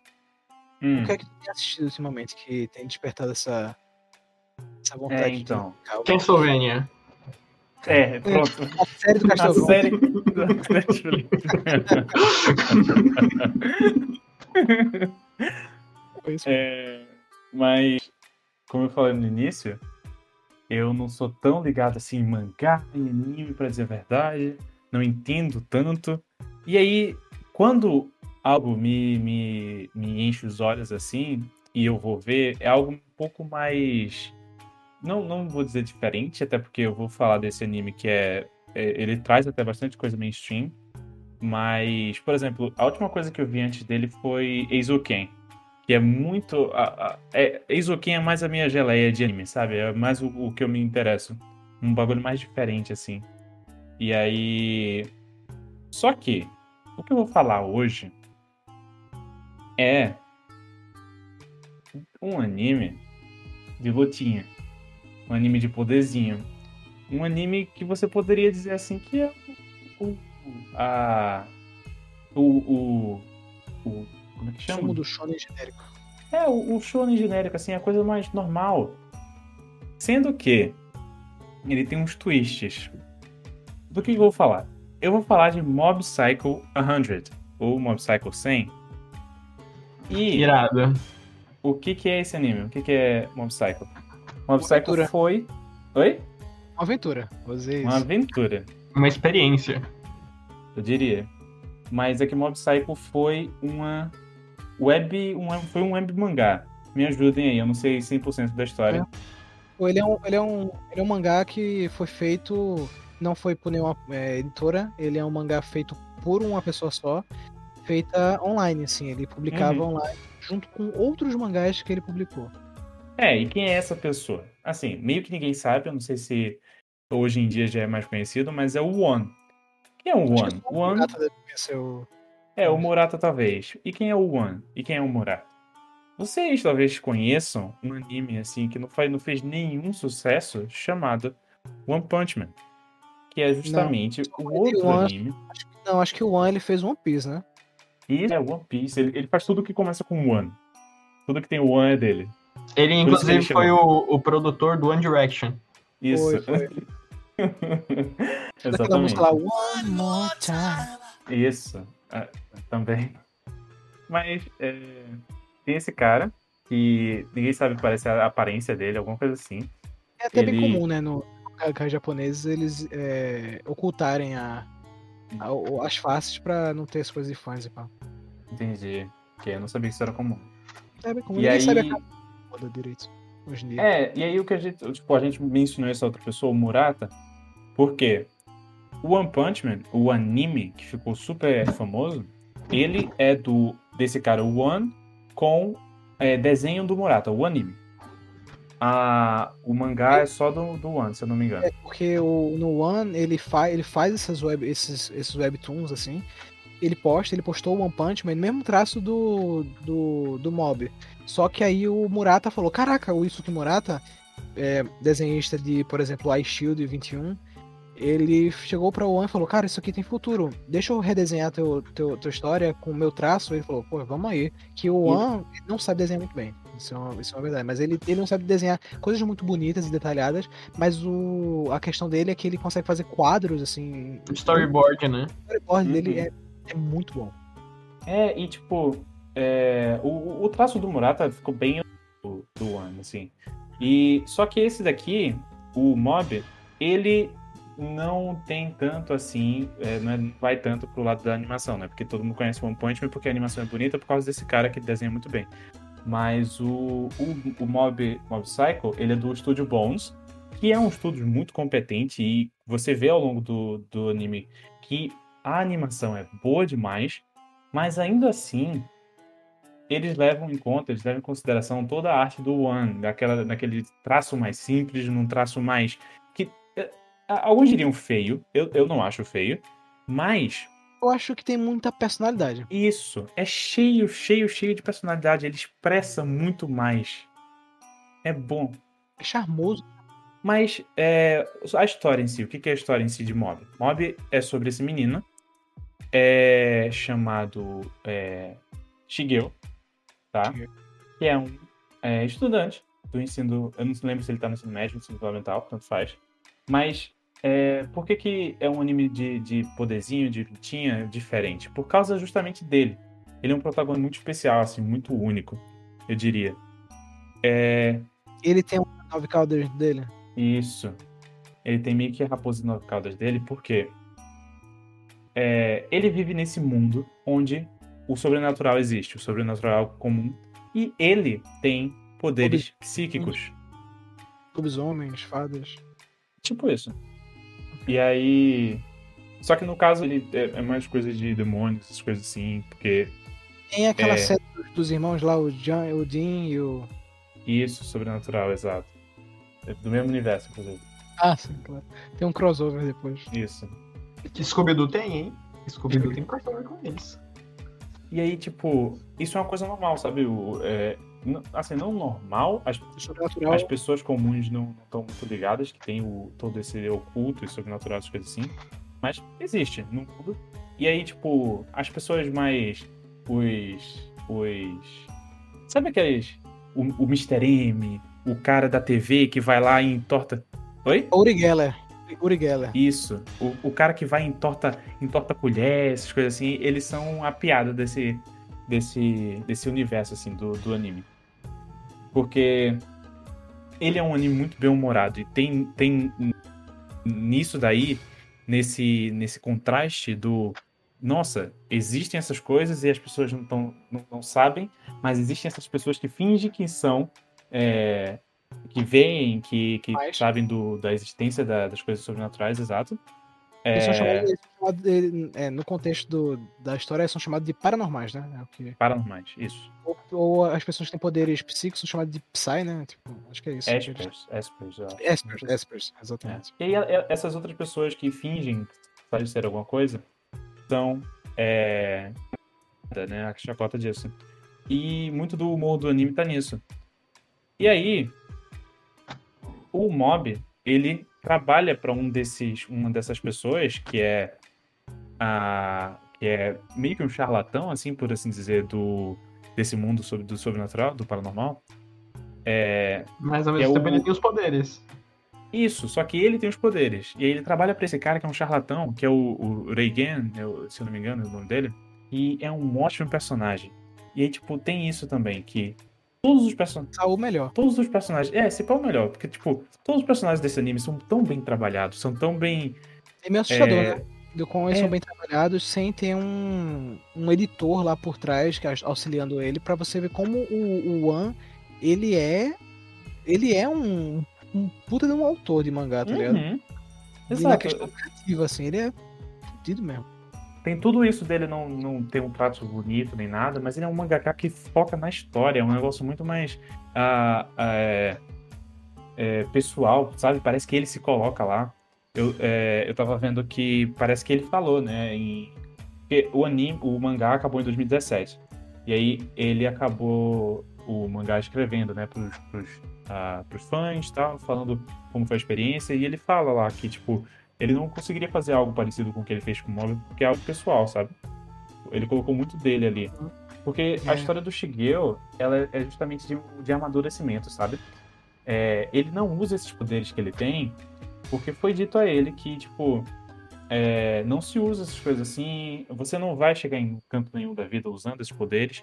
E ele sabe que, tipo, o que ele quer? Ele é um estudante do ensino médio, do ensino fundamental. Ele quer. Ele não sabe o que quer, né? Ele não sabe o que quer. Exato. Ele quer viver a sociedade, né? Ele quer ver o seu, Exato. a sua vida. Ele tá na época. Ele tá na época de se apaixonar, ele tá na época de fazer coisas, ele quer é, tentar. Tem, tem, inclusive, muito. momentos muito bons do anime em que ele tá tentando é, malhar. E ele não consegue, porque ele é um garoto franzino. É, que tem essa, tem essa gag dele, né? Que ele é um. Ele é um um Esper super poderoso, o Mob. Isso. Não sei, não sei se tu falou isso ainda.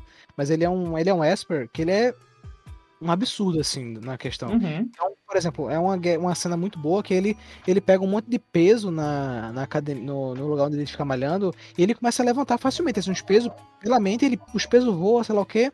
Aí ele pega o peso assim na mão, aí ele solta assim pra pegar. Quando ele pega, o peso ele, Uhum. ele cai no chão, entendeu? Assim, Ele, ele é muito forte psicicamente, mas o corpo dele ele é, ele é muito fraquinho. E essa é uma Uhum. piada que vai recorrendo, tanto que tem essa, essa coisa de ele tá, entrar no clube de, de- de- Do fomento corporal. que é pra É. ele ganhar massa muscular, pra ele poder ganhar garotas, né? Essa é, essa é o da- do porquê que ele tá fazendo isso. Só que ele ganha muito mais do que, do que ele poderia imaginar, né? Ele tem ganhos pessoais, né? Ele começa não, não, Uhum. ele não, não começa só a ganhar um pouco de massa, de massa muscular não visível, né? Ele só tipo começa, mas ele ganha muito mais do que isso. Ele ganha, ele evolui como pessoa.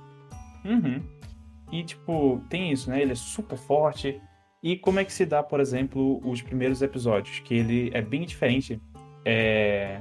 Por exemplo, os três ou quatro primeiros episódios, eu não lembro agora. Eles são muito diferentes do resto. Porque justamente é construindo esse mundo e esses personagens, que é uma diferença, assim, de outros animes. Porque ele tá com esse cara, esse charlatão que é chefe dele, que ele trabalha pra ele. É, e o, o- a estrutura dos episódios vira o monstro da semana, por exemplo. Porque é a aventura deles indo atrás de um caso que eles têm que exorcizar, por exemplo. E aí passa isso uns três ou quatro episódios. Pra depois as coisas irem evoluindo e elas evoluem aos poucos. Sendo que só são, tipo, episódios da primeira temporada. Então tem esse, esse início pra construir o mundo muito separadinho assim. Parece realmente muito bem pensado, sabe? E aí tem os episódios do meio, onde coisas acontecem, ah, coisas se desenrolam, e tem o final, que é. Você poderia facilmente colocar como um terceiro ato do anime em que as coisas se resolvem e tem o grande conflito e, e tal. É, é um anime fechadinho? Ele tá terminado? Ou, Então. ele... O anime não. O anime só tem duas temporadas, tá pra sair a terceira, talvez em 2021, eu não tenho certeza. Não sei se 2021 não, 2022 Aham. eu acho. Eu não sei se vai rolar. É, só que o mangá acabou. Acho que vai. Não tem muito motivo pra, não tem motivo para quê, né? É uma história fechada, o mangá terminou. Só falta uma temporada, entendeu? Uhum. E é talvez porque, tipo, né? é, o Rodrigo já falou, ele tem uma animação cara, né? Pra fazer a animação do, do Uhum. Mob. Cara, assim, eu, eu, eu nunca li essa história, nunca assisti também, mas eu acompanho pessoas que fazem vídeos tipo, ah, sei lá, cinco melhores animações, cinco melhores vídeos. E tem esse carinha, o, o Guto da Cronosfera. E eu lembro muito bem, nitidamente, na memória, de ver tipo, um vídeo que é tipo as melhores animações, as melhores cenas animadas de um anime. E Mob Psycho tava lá, tipo assim, ele mostrando toda a construção por trás daquela cena. E um- era um, um videozinho assim, tipo, de dois, três minutinhos essa cena. Só que assim, tu conseguia perceber como foi bem trabalhado e como aquilo ali também era caro, né, pra conseguir produzir. Uhum. Era uma coisa muito bonita de se ver. Então eu tô ligado nisso aí, da, da questão de ser um- uma coisa cara e também muito bem feita, né? Uhum. E tipo, isso que tu falou da construção é algo que eu ia trazer agora, porque eu falei, né, dessa estrutura, da, que a- você poderia separar a temporada em, nesses três atos. Só que, o que que te faz ficar na ponta da cadeira sempre num anime de lutinha é que é, o mob é muito poderoso, como a gente mencionou. Sendo que, justamente ligando todo esse contexto de que ele é muito poderoso, ele, tá, ele trabalha para esse cara que é um charlatão e meio que é, toma vantagem dele. Ele meio que não percebe assim, porque esse é o negócio do, do mob, ele é muito inocente. Ele tá muito tipo, é, descobrindo as coisas que ele quer, que a gente falou. Ele não sabe o que, que ele quer viver. E aí, ele, como pessoa, ele reprime muito emoções, ele reprime muito é, os poderes, como eu falei, que eles disseram para não usar. Então, tipo. Porque reprime as emoções, porque é a mesma coisa, né? Os poderes são atrelados à emoção dele. Uhum. Uhum. Tanto que o nome da série, né? Exato. Da série, sendo Mob Psycho 100, tem a relação com o estresse dele. É um, a série toda, ela tem também essa essa essa uns números que ficam é. É, que ficam crescendo, que é tipo a porcentagem de da emoção que ele tá sentindo, uhum. da ele tá raiva. Guardando. É. Ele tá guardando, vai reprimindo assim, vai, vai aparecendo um contadorzinho assim de ah, 30%, 40%, 50%, até chegar ao 100. Quando chega ao 100, ele, tipo, ele não quer, não quer chegar no 100, né? É tipo, a gente tem esse negócio, a gente não sabe o que vai acontecer quando chegar no 100. Uhum. Ele, ele vai, vai liberar todas as emoções. É quando aquela coisa quando você já tá acumulando tudo e você não tem mais o que fazer. Muito identificável com a gente mesmo na vida real, sim, né? A gente vai sim. acumulando, acumulando, chega uma hora que pô, explode, né? Exatamente. É muito aquela da ansiedade social, da ansiedade geral que a, que a pessoa tem. Isso representa muito. Isso faz um paralelo muito forte com a sociedade, principalmente que o japonês, um japonês vive, né? Que é aquela coisa da, de você não poder destacar, você tem que, ser, você tem que seguir essa, essa, essa, essa unidade, né? Uhum. E o mob, o mob, por exemplo, o design do mob, ele é muito simples, né? Ele é um personagem muito. Sim, você quase sem expressão, assim ele, ele em si não tem nenhuma, nenhuma coisa visual assim nele, né? Ele é só um garoto, é. cabelo preto, japonês, é isso. Tipo. Meio caído, né? Franjinha tapando o rosto, se não me engano. É. é o que você pensa num colegial japonês genérico, assim. Uhum. Tá ligado? Exato. É tanto que, tipo, ele brinca bastante com esse negócio de, de design dos personagens, né? Tem todo aquele negócio do. Tem. Ele, eventualmente, eu não vou entrar tanto em spoilers assim, mas ele tem eventualmente rivais. E o, o anime até dá uma, uma cutucada nessa coisa dos designs dos personagens, porque tem um. Tem um cara que ele é muito. Nossa, ele é super vaidoso, sim. Ele é o, o que ele vira o rival amigável. Porque ele tem. Ele é todo Ed, o, o menino loiro de cabelo bonitão. E em certo momento o Shigeo simplesmente corta o cabelo dele e ele volta com uma peruca 3, de 3 metros de altura. E é perfeito. Perfeito, assim eu não consigo colocar aqui é, o quanto, sabe? Por quê? É, porque é só assistindo. E, tipo, tem sempre isso, tem sempre pontadas assim, até no, na mídia mesmo, no, no, no, em animes, né? Que ele fala bastante de é, uma metalinguagem, assim. Coisa que ele até faz com comentários até em One Punch Man, né? Porque One Punch Man é um, deveria ser uma sátira a né? Então, ele já tem bastante desses, desses comentários assim sobre a, o, né, o âmbito do anime. E Mas... o, o, anime, ele, ele é longo, ele é curto? Como é que então, é? são episódios de 20 minutos e só tem 12 episódios na primeira temporada. Olha, é. E, é, e aí, tipo, eu não vou entrar em mais coisas, mas é, é sempre bom, tipo, cada episódio vai acontecer alguma coisa e você espera, você tá sempre esperando o mob explodir. Porque é, é, meio chato de você ficar vendo as coisas aconteceram com ele e ele não, não reagir, sabe? Então você sempre quer que ele faça alguma coisa, faz alguma coisa, reage, por favor. E aí é sempre quando chega em 100 e é sempre um momento muito recompensador. É... Só que aí. E não é o episódio que acontece, né? É bem, é bem raro acontecer ele chegar no 100. É, não é todo assim, é, exato. Mas é... aquela, aquela, bomba vai crescendo, vai crescendo, vai crescendo, às vezes, às vezes explode, às vezes não. Mas, mas assim, eu lembro que é com bastante frequência até, principalmente do meio pro final. Porque era uma coisa que eu ia dizer e até uma crítica que eu tenho.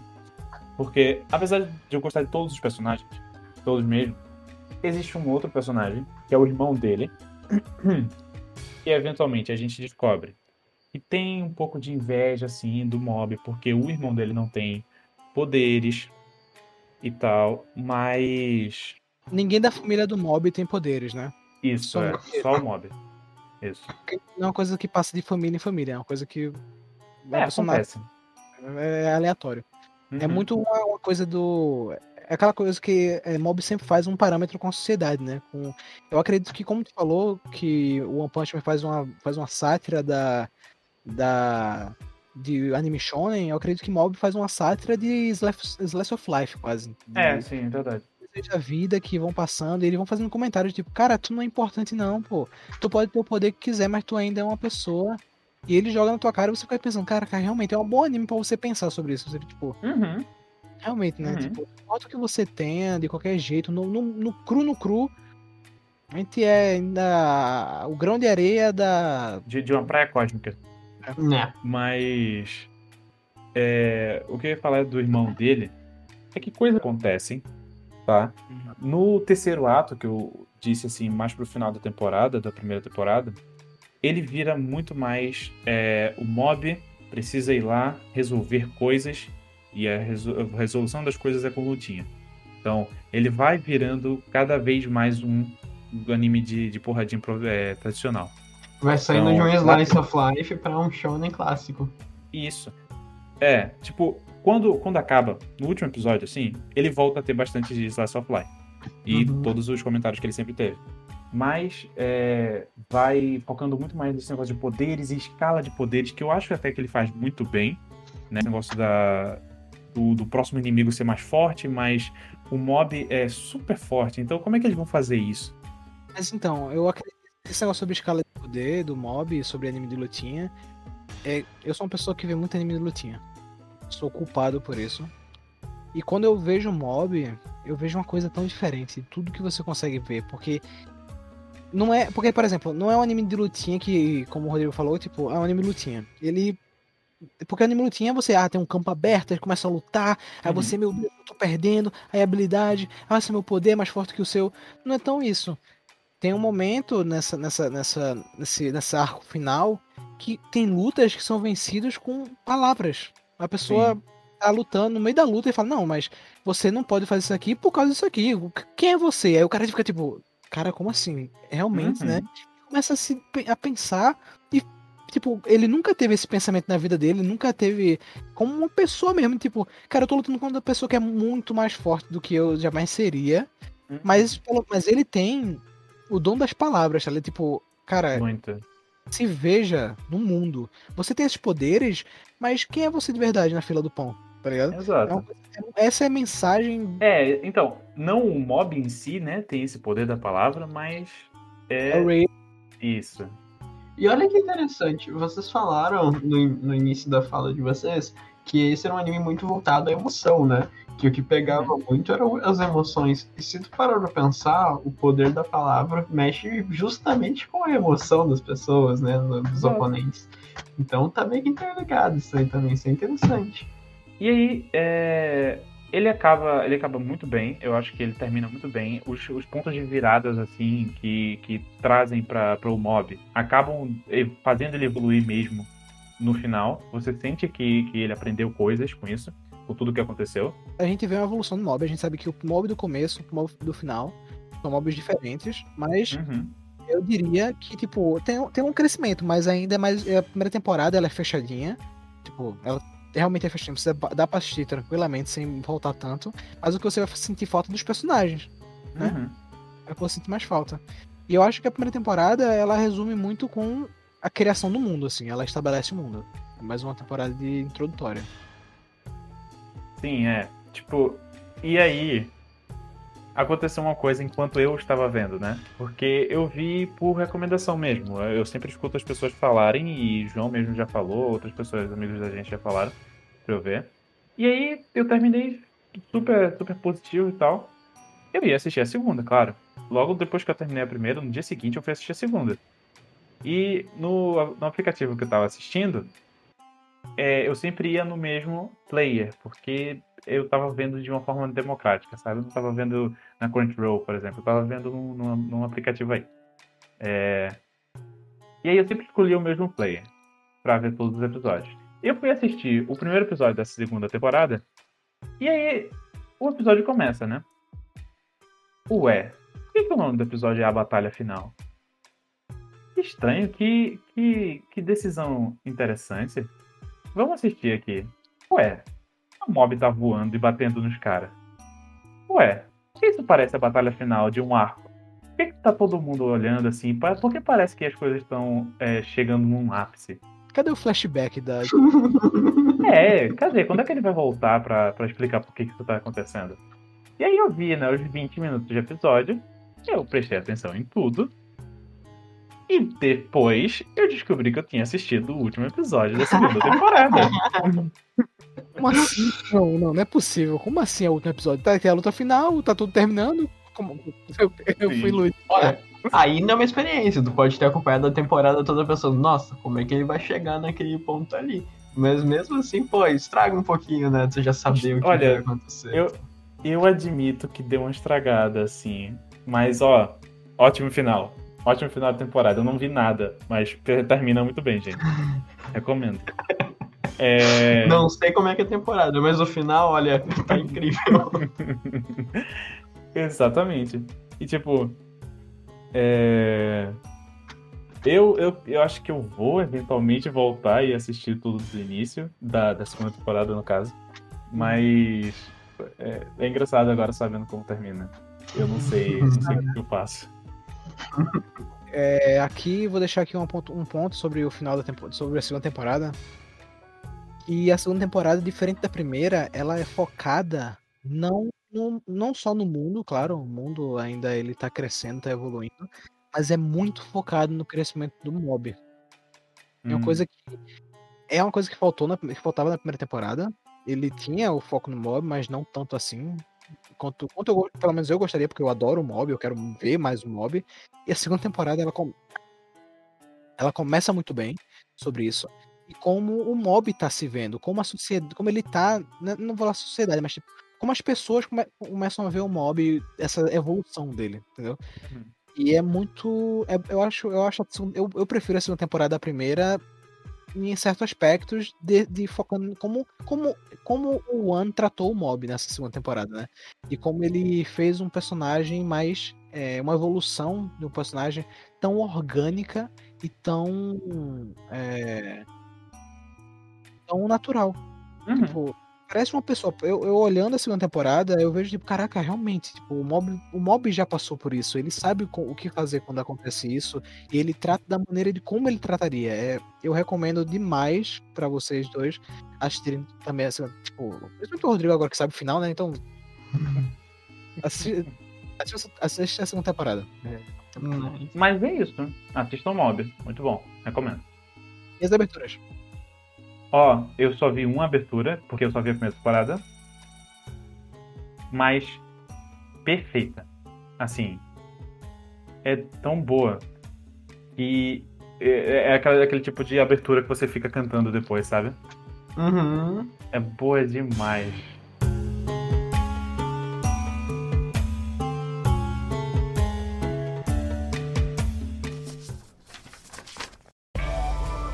Gente, é, eu queria fazer uma pequena reclamação só. Que eu Hum. tô achando que a nossa conversa não tá muito inclusiva. Assim, vocês, só vocês recomendaram só coisas boas, vocês não pensaram nas pessoas que gostam de assistir coisa ruim.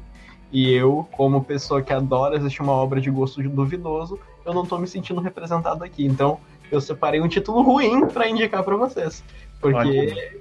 pô, Ainda gente, Ainda bem, ainda bem. a, gente tem que, se- a gente tem que pensar no público que gosta de obra duvidosa, né? Então, E tem que ter sei- variedade, né?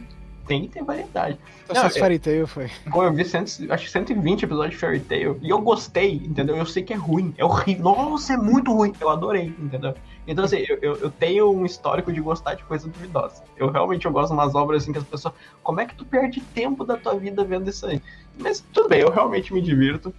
Então, representando as pessoas que, assim como eu, gostam de obras com um teor duvidoso, eu separei uma obra horrível pra indicar, mas que de tão ruim, mas tão ruim, é muito bom.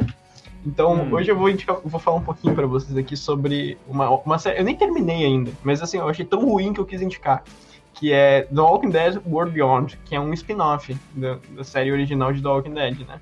Então, The Walking Dead já é uma série que hoje em dia tá um pouquinho duvidosa. Ela tinha um ensino ali interessante, depois ficou muito ruim, depois deu uma melhoradinha, mas ainda assim é tudo do mesmo. Então, a pessoa que chega para ti hoje em dia e fala: Olha, eu ainda estou assistindo a décima primeira temporada de Walking Dead, tu já fica pensando assim. Hum, como? Por quê? Sabe? Por quê? Aí a pessoa chega e diz pra ti, É, tipo, por que, que você tá fazendo isso com a tua vida? Tu não tem nada melhor para fazer, não? Aí a pessoa chega pra ti e fala: Olha, eu estou vendo o spin-off de Walking Dead. Aí tu fica. Tu já desistiu de tudo, né? Tu e é, é, isso aí, cara. É isso aí. O World Beyond é um spin-off que é basicamente uma malhação dentro do universo de Dog Dead. E assim, é muito ruim.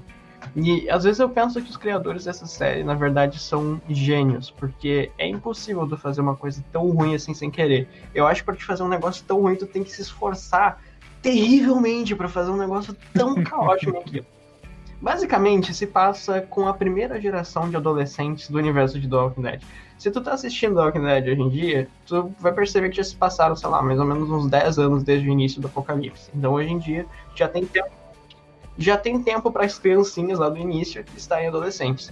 E aí vai se passar numa, numa pequena comunidade, onde a gente tem esses adolescentes que estão vivendo a vida como era antes, né? Eles frequentam escola, eles têm família, etc. E aí, é, essa, essa pequena comunidade, ela faz parte de uma aliança entre três outras comunidades. E a maior comunidade dessas é a República Cívica. Ninguém sabe onde fica a República Cívica, ninguém sabe o que, a República Cívica faz, mas eles existem e eles têm assim um, um grande armamento militar e tal. E o pai das protagonistas, ele é recrutado pela República para ele fazer um intercâmbio para a base deles. Ele é um grande cientista e tal, e ele vai embora. Só que quando tu passa a ser parte dessa grande civilização, tu tem que cortar os laços com tudo que tu tinha antes. Então, tipo, tu, tu vais desaparecer para sempre, né? E aí, as filhas desse, desse grande cientista, elas ficam nessa comunidade. Só que um dia elas recebem do pai uma mensagem escrita o seguinte: segurança não garantida. Aí ela ficou tipo, beleza, a República Cívica é uma grande mentira, a gente tem que atravessar o país, nós, que nunca matamos um zumbi, a gente tem que atravessar o país, como o desconhecido, para salvar o nosso pai. Que ótima ideia. E aí, é tipo assim, essas duas meninas, que nunca mataram um zumbi, nunca tiveram nenhum treinamento do tipo, saem com um menininho magrinho, baixinho, que também nunca matou um zumbi, e um outro menino lá. E olha só, as cenas, as falas, as linhas de, de diálogo dessa série é tão ruim que tu fica pensando quem é que escreveu um bagulho desse. No final do primeiro episódio, eu vou dar esse spoilerzinho. Eles saem daquela pequena civilização que eles moravam e eles estão encarando o primeiro zumbi que eles vão derrotar.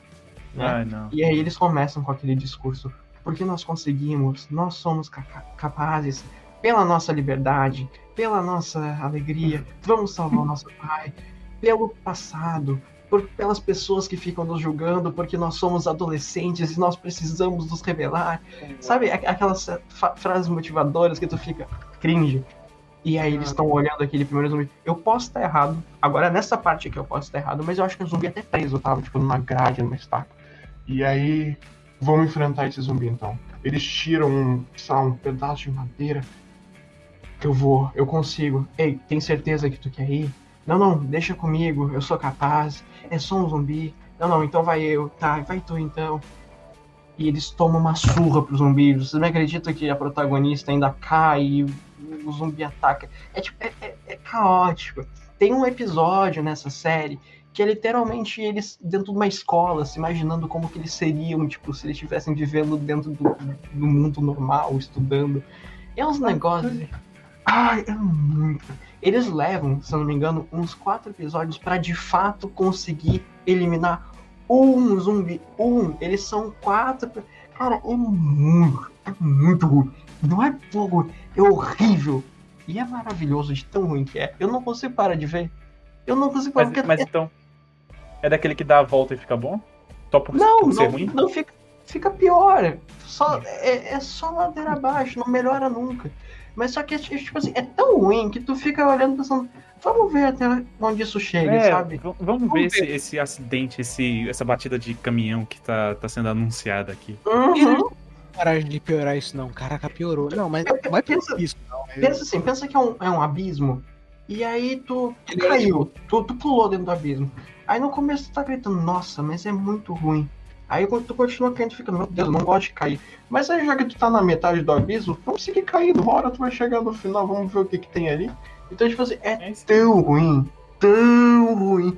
Eu acho que, eu, eu já falei isso, mas eu repito, os criadores são gênios. É impossível fazer um negócio tão, mas tão ruim sem querer. Eles se esforçaram. Eu fico imaginando o brother acordando num sábado de manhã, indo trabalhar essa. Olha, estão nos pagando uma merreca. Vamos fazer uma série horrível. Vamos. E os caras colocar o cérebro pra trabalhar pra fazer um negócio horroroso. É péssimo. Super indico. Para quem tem tempo pra perder aí, que nem eu, e gosta de obra duvidosa, por favor, vejam. É, só- são só duas temporadas, a segunda tá pra sair. Eu não sei como termina, porque eu só vi quatro, cinco episódios. São quantos? Eu acho que são uns 10. Por aí, talvez 9. Mas assim, ó, patético. Horroroso. Indico. Por favor, assistam. Vale a pena. Eles não vale fazem não. aparecer galera da série principal pra, sei lá, chamar. Então, Chamar- é...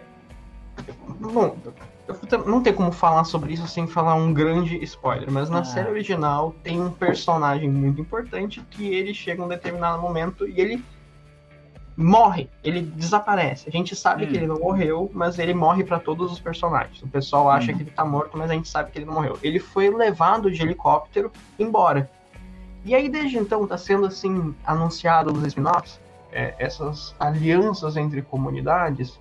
E a República Cívica acontece de ser justamente a comunidade do tal do helicóptero.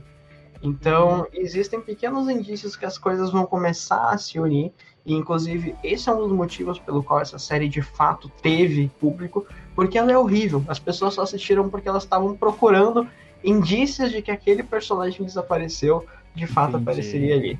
Não à toa, ela foi renovada por uma segunda temporada e as pessoas vão de novo assistir essa porcaria porque elas querem indícios do personagem. E The Walking Dead ultimamente tem ganhado dinheiro assim, né? Porque tá na 11 primeira temporada, todo mundo quer saber cadê o personagem. Tem esse spin-off, todo mundo quer saber cadê o personagem. Tem outro spin-off, todo mundo quer saber cadê o personagem. Tem três filmes anunciados que é basicamente: ei, olhem esses filmes aqui, talvez o personagem esteja aqui, hein? Então, basicamente, a galera só tá tirando dinheiro do personagem, do, do, do público. E, e o ator que, que de fato faz esse personagem, ele nem tá escalado pra esses negócios, ele tá fazendo um outro filme lá. Então o pessoal fica tipo, agora ele vai aparecer, agora ele vai aparecer. Agora... E o cara tá, sei lá, lá na Tailândia gravando um outro negócio totalmente diferente. Então, querem que você pense, anjo. É, ele é o que eles querem que você pense. estratégia, estratégia. Mas assim, eles estão fazendo aquele negócio, né, clássico da TV, do tipo, fica, fica aqui pelo tempo que a gente tá pedindo, porque no final, no final vai ter um negócio muito legal aqui. Uhum. Fica, fica. Pode não ser nesse, pode não ser no próximo, nem Uhum. o outro que vem depois. Mas vai Mas ser fica bom, por aí. fica aqui. A, a- a gente vai entregando parcelado, a gente vai entregando Isso. migalhinhas do pão. Nessa segunda temporada, inclusive, foi confirmada no elenco e apareceu no trailer a mulher que teria levado esse personagem no helicóptero. Uh, Então o pe- o pessoal tá tipo, ei, agora a gente vai ter um pouquinho mais de informações, cadê esse personagem? sabe? Mas é. Eu, eu, eu, perdi- eu nem gosto de Walking Dead. Eu, Anjo, tu tá pronto pra na próxima temporada vocês finalmente encontrarem o é, helicóptero que levou ele. Pronto. Essa é a próxima, a próxima pista. não quero saber do Eu não. é- nossa, é uma. Ai, é uma linha de diálogo tão, tão, tão. E eu tô ligado que agora The Walking Dead tá na sua última temporada, tá na décima primeira, eu acho. Finalmente. E já foi confirmado mais Ah, spin-offs depois que a série teve.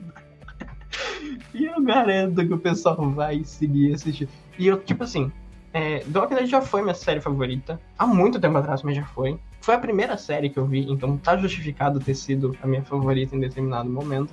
E eu acho que eu, tô desde a quinta temporada vendo o público assim nas páginas do Face, do Twitter, comentando assim: Ah não, Walking Dead acabou na quarta temporada. É, eu tô vendo essa aqui só pra ver no que vai dar. Aí chega a sexta. Não, Walking Dead terminou na quinta temporada.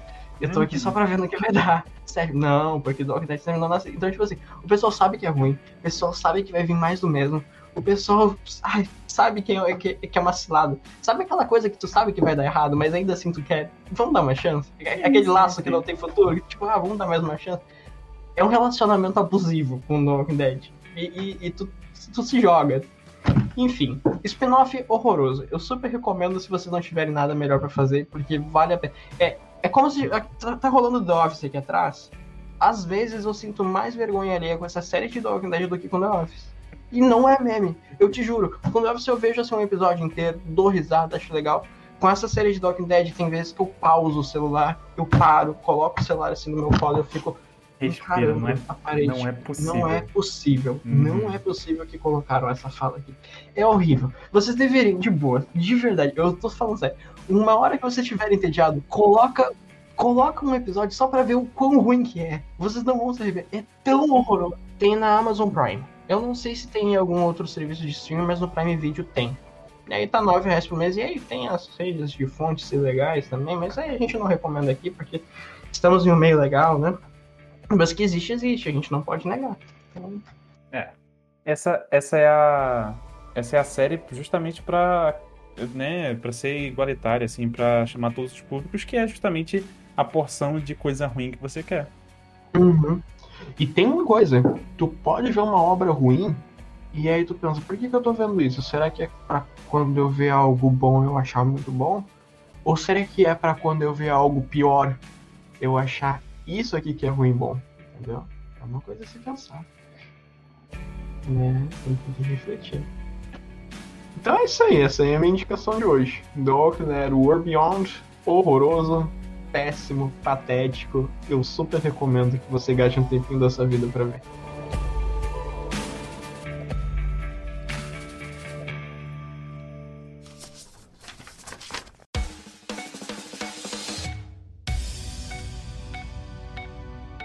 Bem, essas foram nossas indicações do que a gente está é, consumindo ultimamente. Como vocês puderam ver, uma hora de Castlevania e hum. os outros dois.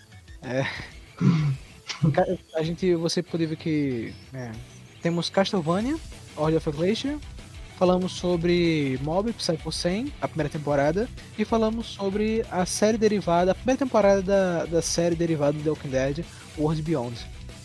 E eu não poderia deixar de agradecer a meus dois maravilhosos convidados e aguentar até o fim dessa gravação longuíssima de duas horas e meia sobre é, metade realmente estou aqui falando eu, eu fico mal assim de ter falado uma hora e meia sobre Castlevania precisa disso não eu espero, eu espero, que tenha eu espero que tenha passado né eu espero que os três nós três tenhamos passado a a nossa indicação, que os pontos fortes. E... No caso de, de World Beyond, os pontos fracos, né? De... É, você passou totalmente os pontos fracos e alguns fortes. E eu. E realmente eu quero agradecer pessoalmente, né? Agradeço muito o Anjo por ter, por ter vindo de novo, a segunda vez que ele Pô, vem. Cara, eu que agradeço o convite, me divirto muito fazendo isso aí, fico muito lisonjeado pela, pelo convite, assim como o Rodrigo falou, boto muito fé aqui no projeto também. Tô feliz a gente poder fazer parte desse, desse episódio de hoje, né? E é isso aí, brigadão. Eu que agradeço e eu quero agradecer mais ainda também Rodrigo, que é a pessoa que tá aqui aqui pela primeira vez fisicamente e tá sempre comigo ajudando nessa na questão do podcast, aquele cara que ah, desde o começo vem, vamos, bora fazer, vai fazer, pô. Me ajudou a, a com a edição, me ensinou a editar e tamo aí, tamo desde antes de fazer, praticamente, né? Faço eu eu tô com o Rodrigo antes de fazer o primeiro episódio do podcast. Tô na, na podosfera antes de fazer o primeiro episódio do podcast, no podcast do Rodrigo. É. E muito mais. Mas Não existe. É, se você quiser seguir o Projeto 15 por 25, você procura a gente no Twitter, arroba Projeto 15 por 25. E. Agora na Twitch. E agora no Twitch, né? Você pode. Você é, tá vendo. Se você tá vendo esse episódio editado, e a gente também tá na Twitch agora. Vamos tentar fazer isso aqui algo mais frequente, porque é um, um, um jeito mais fácil né, de, de gravar. A gente para, a gente tem um, tem um tempinho e grava. E e vocês dois? Anjo, o primeiro anjo aqui. Que tá do meu lado esquerdo. onde é que podem, onde é que podem te encontrar, Anjo? Cara, vocês me encontram na Twitch e no Twitter como arroba maestre, só que ao invés de S é com X, maextre. Pode ser assim que se diga. E tu, Rodrigo, onde é que a gente pode te achar? É, assim, eu não tenho muita presença em nada, mas. É isso, vocês- cara, dois metros de altura. Pois é, né? Mas se vocês quiserem encontrar o meu Twitter, é, ele é o arroba. É o arroba Roadirva, com dois A's. E to- todas as redes sociais dessa, desses meus convidados e do, do Projeto 15 por 25 vão estar no link do post. Se você tá vendo esse live, procura aí, velho. Te vira. Spotify, pô. Todo mundo tem. Olha só ir lá no Twitter, pá, pá, pá, pá, pá. Não, não, não, não manda o pessoal ficar digitando, porque se tu digita tu vai acabar tendo que ler, e ler é pra otários. Tem que deixar tudo de grátis ali. Isso. A mensagem que tem que ficar é evite ler. Ler é pra otários, não ler. Não leia. Ler é pra otário. É brincadeira, viu, gente? É muito bom. Leiam sempre.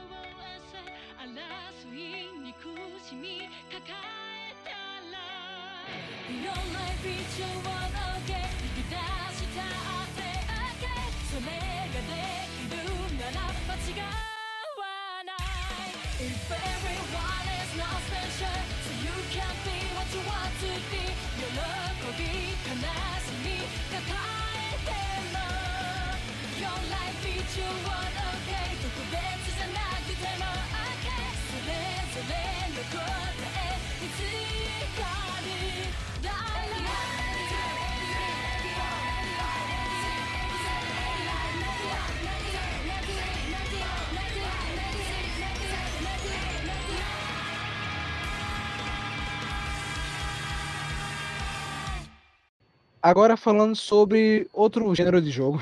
Castlevania, vamos falar sobre a outra saga do 3DS.